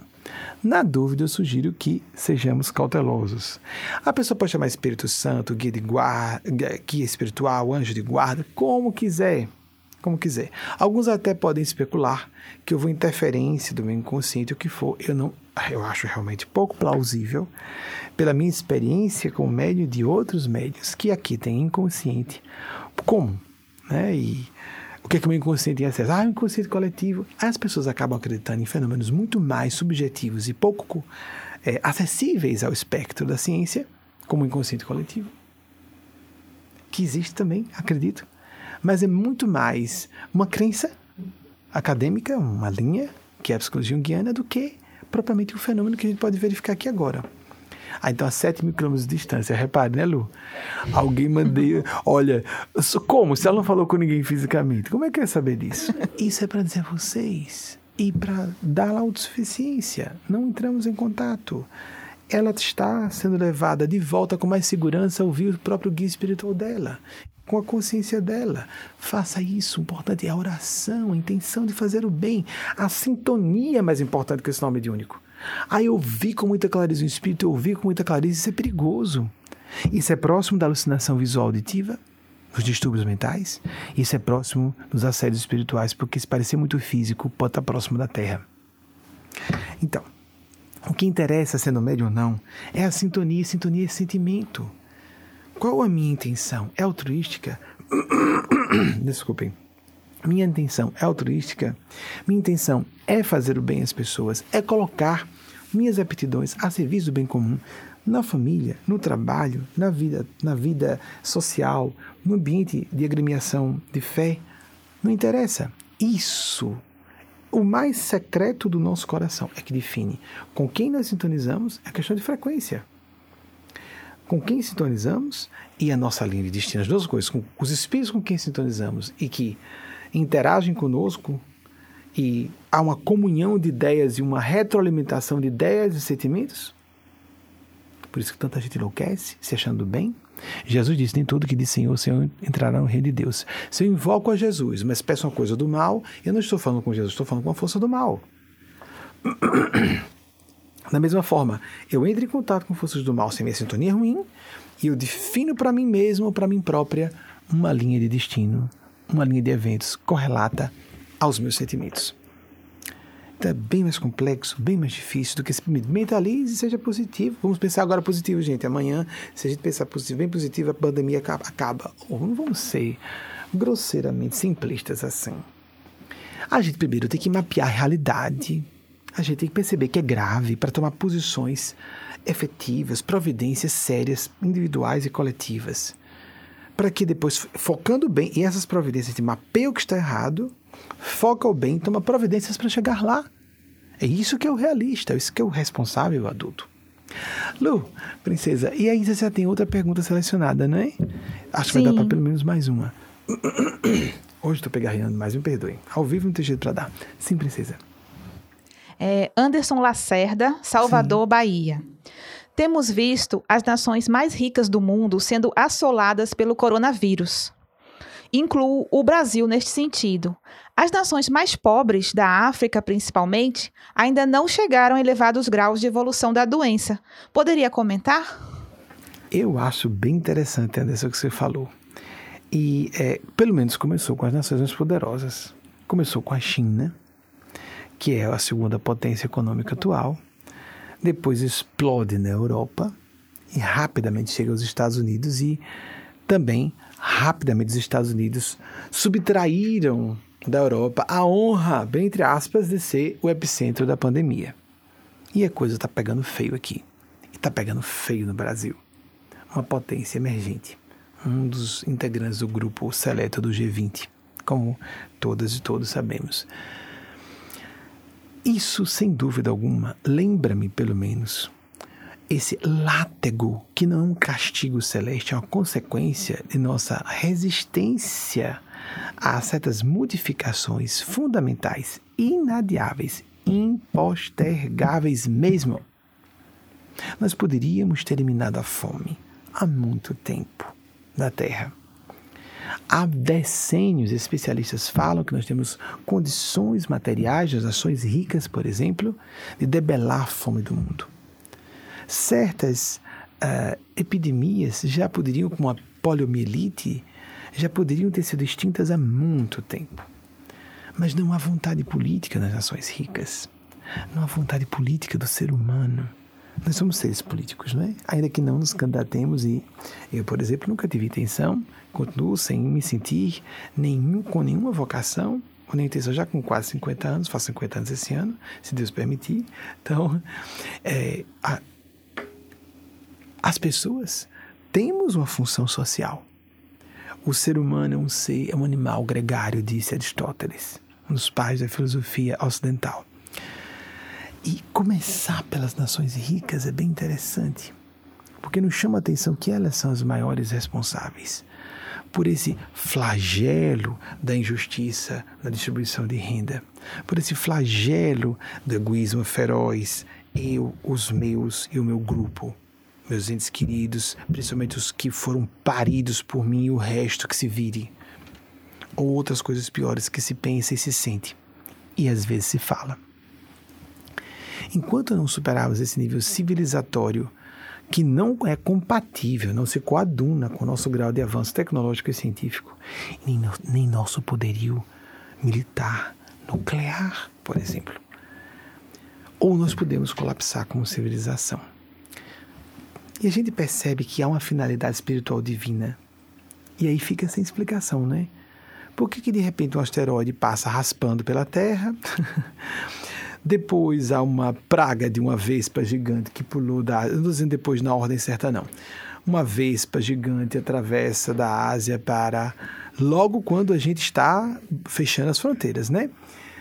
havendo menos trânsito entre os países. Aí vem da Ásia para os Estados Unidos uma vez para que tem uma predileção especial por decapitar, decepar a cabeça de abelhas, 73% dos alimentos que nos mantém como seres humanos são polinizados pelas abelhas, das plantas, dos vegetais, quero dizer que também alimentam os animais, e reações alérgicas à primavera. Então, voltando. E ah, além do arcego, só para ninguém se preocupar. E também, se tivesse alguma coisa, eu diria. Então, a minha postura pública é sempre muito transparente, muito franca. Sempre foi, né? Esse é nosso perfil. Voltando. E ah, com relação. Depois disso, previsão de tornados numa medida máxima, uma previsão de ah, inundações mais do que o normal, terremotos e vulcões o que está faltando acontecer? para a gente perceber que essa questão do coronavírus não é só uma questão epidemiológica e de saúde. É claro que os cientistas vão focar o aspecto científico, não é isso? A função deles é essa. Os administradores de saúde pública vão focar isso também, ok? Mas nós temos que verificar, e aqui, na condição de orientador espiritual, é óbvio que tudo acontecendo a um só tempo significa que estamos vivendo um espírito de estímulo evolutivo intensivo, uma UTI evolutiva. Há um propósito, nós fazemos reflexões que nós não costumávamos fazer. Como acabei de falar no início dessa reunião, como foi dito pelos bons espíritos nessas últimas palestras, nós nunca perdemos a noite de sono. Quando sabíamos, quem não sabia que há milhares de crianças morrendo de fome? Quando foi publicado isso? Eu soube de um grande líder brasileiro político que falou isso na França. Quando ele falou só isso, nossa, perdemos a fraternidade. Eu achei bonitinho da parte dele. Perdemos, olha, como se alguma vez essa humanidade tivesse sido fraterna.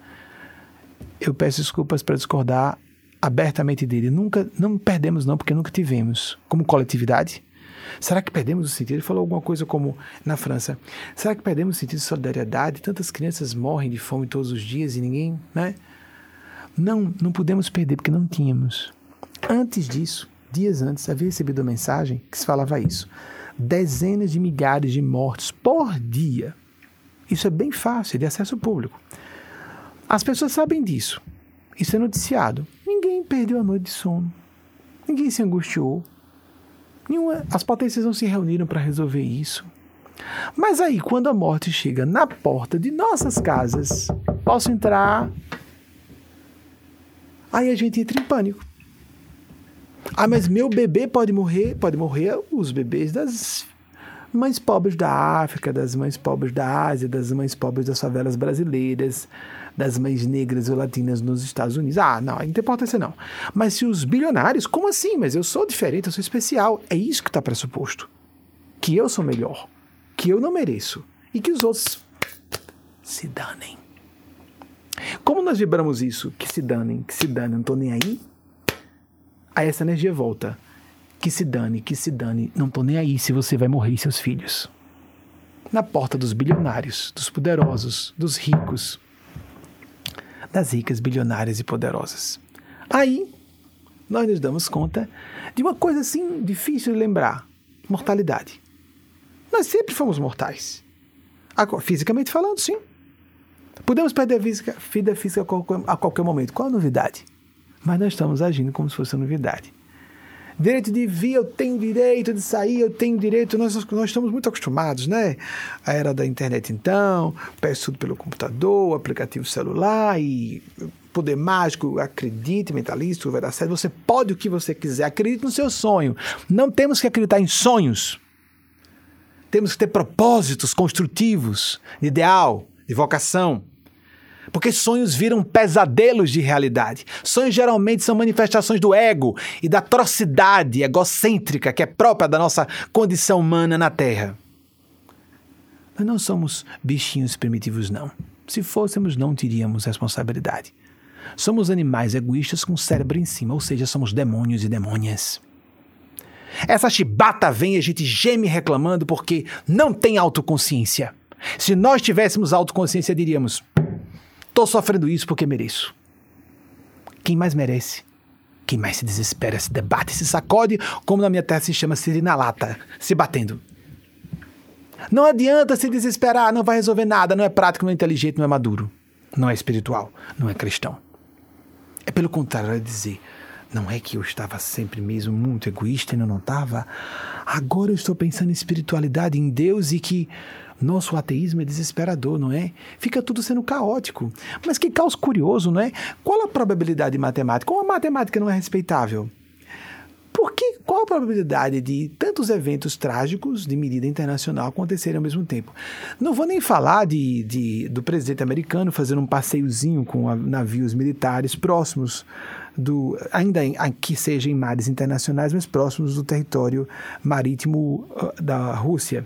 Nem vou falar sobre isso, porque aí pode ser já uma jogada política, a gente pode fazer uma ligação de causa e efeito, ele está se sentindo atacado com o momento da pandemia, quer se mostrar um presidente poderoso para poder vencer eleições, dá para fazer uma ligação de causa e efeito. Mas o resto, um asteroide passa raspando pela Terra, depois as vespas assassinas e. Ah, e as placas tectônicas resolveram começar a se movimentar muito e 15, um dia só, 15 vulcões entraram em graus variados de erupção e terremotos aparecem. Ah, mas também vai haver mais inundações, mais, mais tornados e tudo isso em escala maior.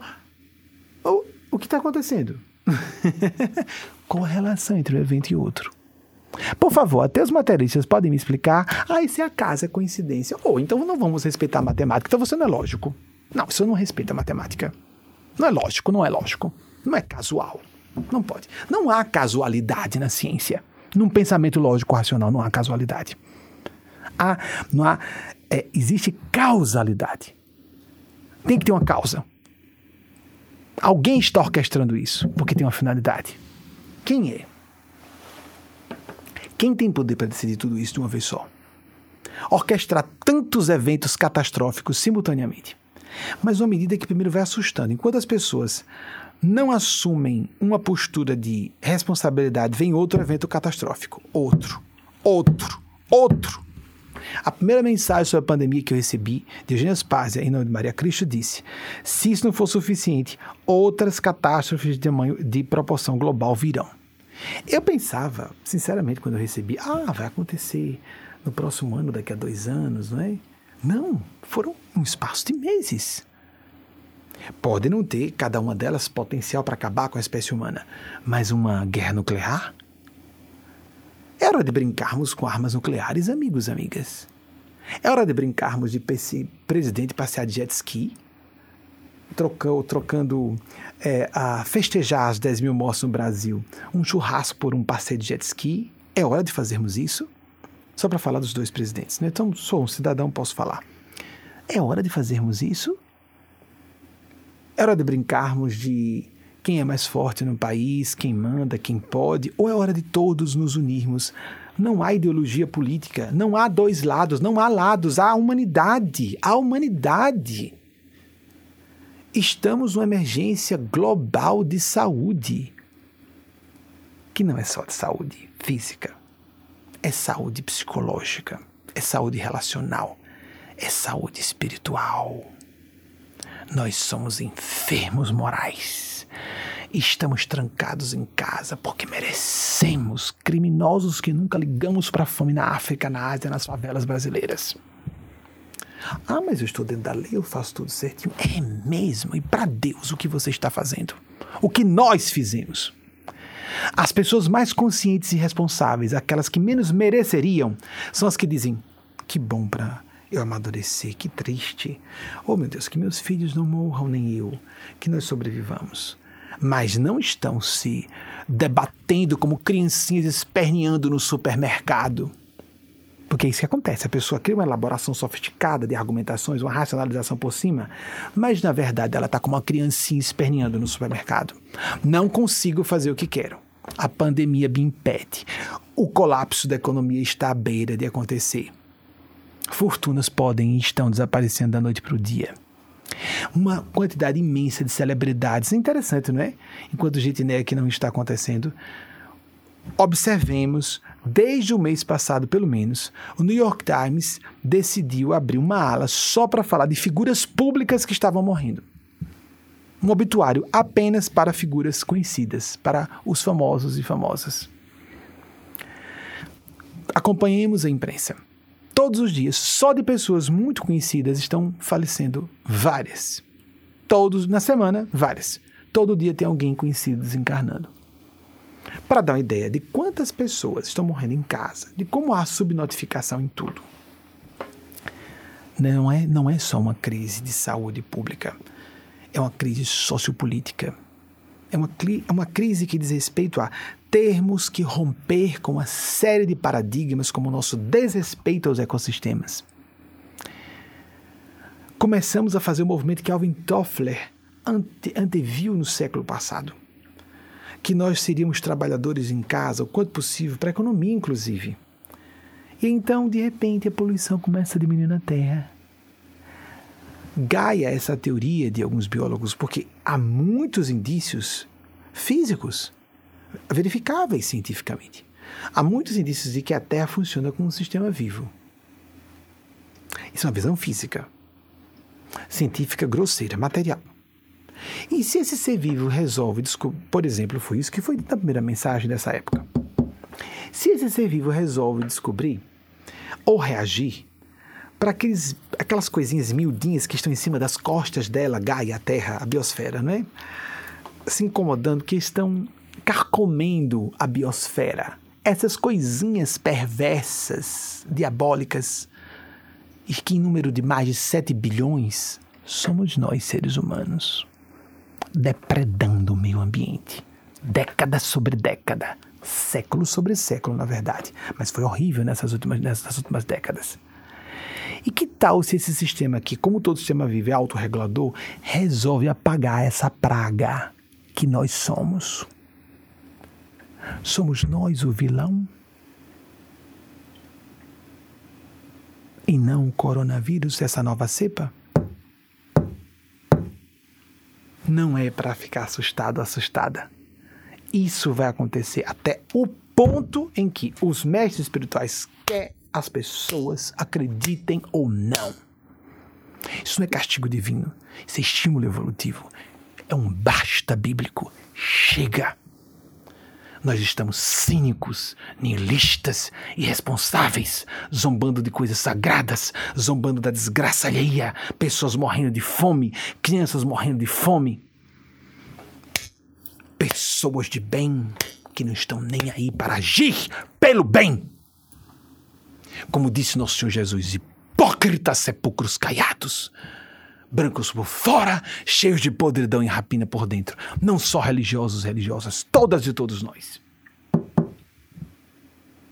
Zombando de Jesus, da espiritualidade, da mediunidade, de pessoas bem intencionadas.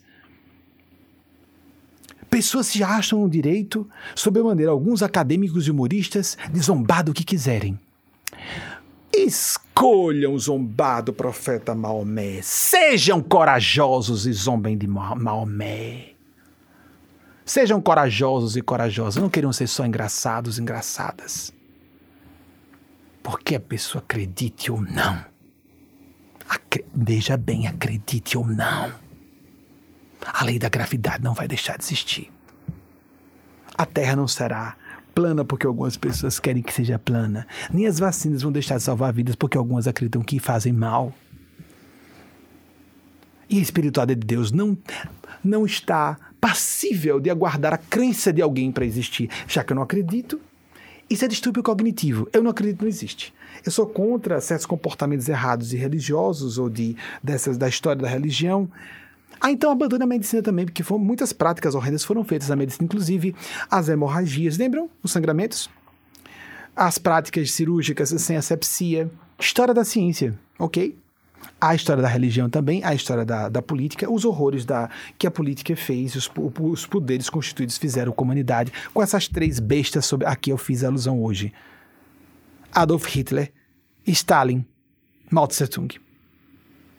Três bestas Alguém abandonou então a ideia de que nós precisamos de um Estado, de governantes por causa disso? E por que se diz tanto que devemos abandonar Deus e espiritualidade? Qual, qual é a diferença? O totalitarismo, o desrespeito, a opressão, a falta de solidariedade, a falta de fraternidade são o problema. Enquanto nos, não nos conscientizarmos disso, o bastante que eles vão definir o momento, não nós, eles e elas, quer acreditemos ou não. Há pessoas que acham que são civilizações extraterrestres, são superiores a nós, sim. Há pessoas que estão pensando que são seres espirituais, são sim. Outros acham que é anjos, são anjos, são Deus. Não interessa como denominemos. Nós não somos donos de nossa vida como nós, com ego inflado infantil cheio de sofisticação cerebral, cheios de ploploplós acadêmicos e conversas fiadas, irresponsáveis, levianas e criminosas.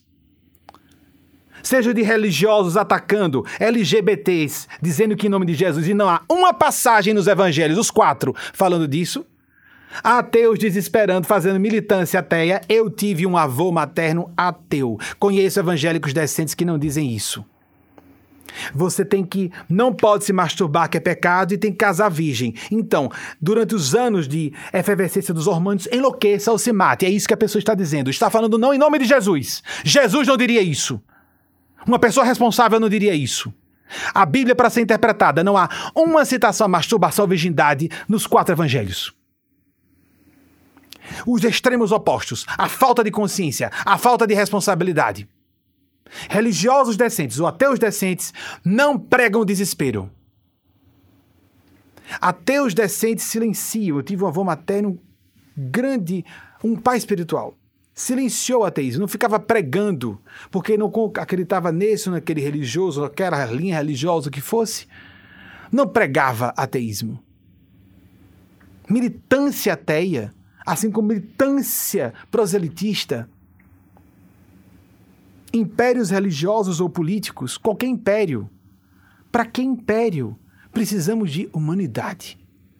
Se há grandes organizações, muito grandes, e pessoas responsáveis por elas, é hora de refletirmos sobre isso, todas e todos. O coronavírus, em nome de Deus, não vai respeitar doutrinas religiosas de ninguém, nem doutrinas acadêmicas, nem doutrinas políticas, nem ideológicas de quem quer que seja. Não vão pedir satisfações. Deus não vai mandar aviso prévio para eliminar a vida de qualquer pessoa. Nossas vidas não são nossas, nem dos nossos filhos e filhas. Deus não vai mandar aviso prévio para nenhuma autoridade ou nenhuma pessoa que se julgue especial bastante para estar acima dos princípios de fraternidade. Um aviso prévio de que você vai sofrer a morte de um ente querido ou sua própria vida será surripiada, a vida física de você. Nós temos visto pessoas que zombaram da Covid e morrerem com a Covid. Inúmeros casos. Ou seja, a doença, a questão não é de saúde pública, é um pandemônio. Não é uma pandemia, é um pandemônio. Ou nos conscientizamos, ou vamos todos para o buraco. E eu sou otimista, apesar de tudo isso. E acho que vamos vencer. E acho que já estamos vencendo. está tudo minorado. Até onde minhas funções precognitivas e até onde os espíritos deixam que eu veja. Em janeiro, uma coisa muito grave poderia ter acontecido com o evento no Iraque. Poderia ter iniciado uma guerra atômica ali. Sim, poderia ter acontecido, como alguns analistas de política chegaram a falar. Essa pandemia, como o rapaz, Anderson, acho que é o nome dele, né?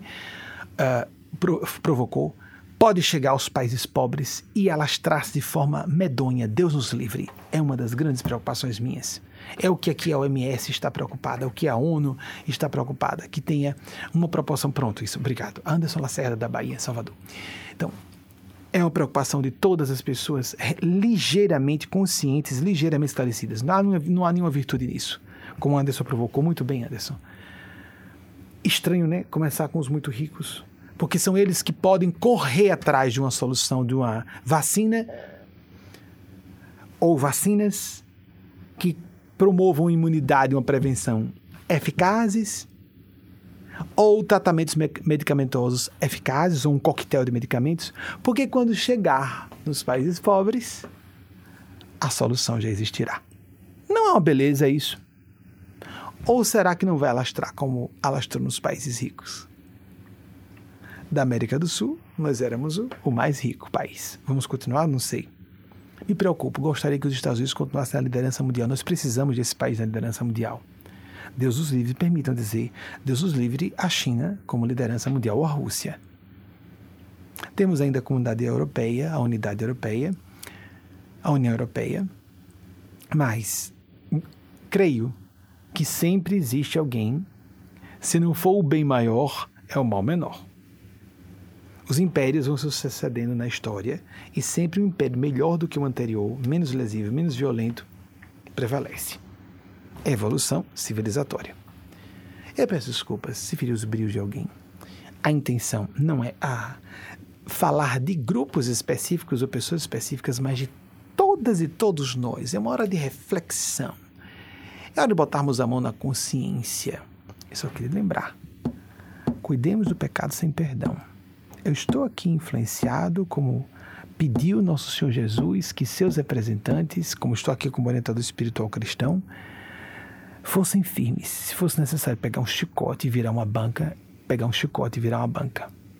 E se eu não falar claramente assim, como eu vou ficar com minha consciência depois e como eu vou falar com os meus guias espirituais depois? Para ser bonzinho? Para ser, para aquela conversa, não, favor, você me deu uma paz, que luz. Não, não, minha função, sou humano, vulnerável, falível.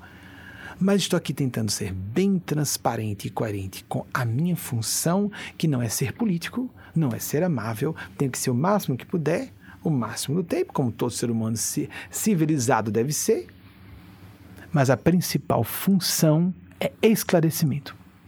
E como se dá bronca em sala de aula, é o que eles e elas estão fazendo por meio de tantos flagelos. Quanto tempo vamos demorar para essa ficha cair? Isso fica a critério, fica ao vedrio, ao gosto do freguês. Só que cuidemos. Quando nós zombamos de coisas sérias, as coisas sérias nos procuram mais de perto. Quando zombamos de Deus, às vezes já estamos zombando do mal, ou o mal já está, ou as forças do mal, os gênios do mal existem, já estão nos usando. E vão nos usar enquanto for conveniente. E quando para essas forças, porque o problema do bem, a solução do bem, é que sempre há uma força do bem maior. E o problema do mal é que sempre há um gênio do mal maior. A pessoa se acha esperta, está enganando as pessoas e tem alguém que já a controla, que é muito mais esperta, tem acesso a informações que ela não tem porque está do outro lado. Então, o problema das forças do mal é que elas depois cobram o tributo. Quer a pessoa acredite, quer não. É, às vezes ela teia. Ela está rindo zombando de coisas sérias, desesperando adolescentes. Às vezes suicídios acontecem pessoas se tresmalham em desequilíbrios, têm transtornos mentais. Essa pessoa vai dar contas, quer acredite ou não. E essas forças do mal que as utilizam, vão as utilizar enquanto quiserem. Quando não quiserem, descartam com autorização celeste. Porque as forças de Deus vão deixar a pessoa com as suas escolhas da força do mal e as consequências naturais de quem escolhe o mal.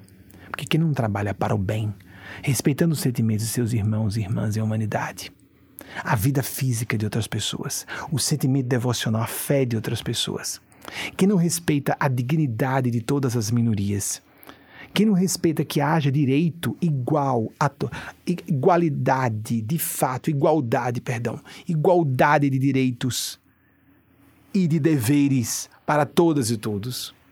Quem não respeita isso já está sintonizando com forças do mal, mas quem não respeita aqui dentro. Quando chega a falar, imaginemos o que está no coração dessa pessoa.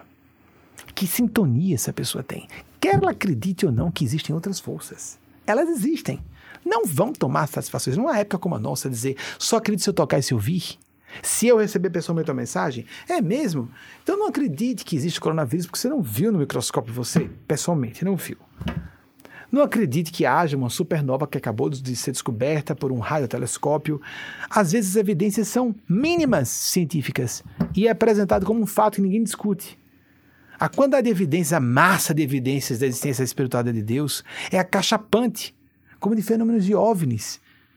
E aí a gente fica cheio de dúvidas, ria, motivos de zombaria. Ok, ok, riamos. Riamos do céu porque é o que os, o inferno faz. Riamos do bem porque é o que o mal faz uma das jogadas mais inteligentes sobre coisas muito sérias, uma jogadas mais inteligentes do mal contra as coisas sérias e do bem, é fazer pouco caso, é rir. Fazer pouco caso, não leva a sério, não.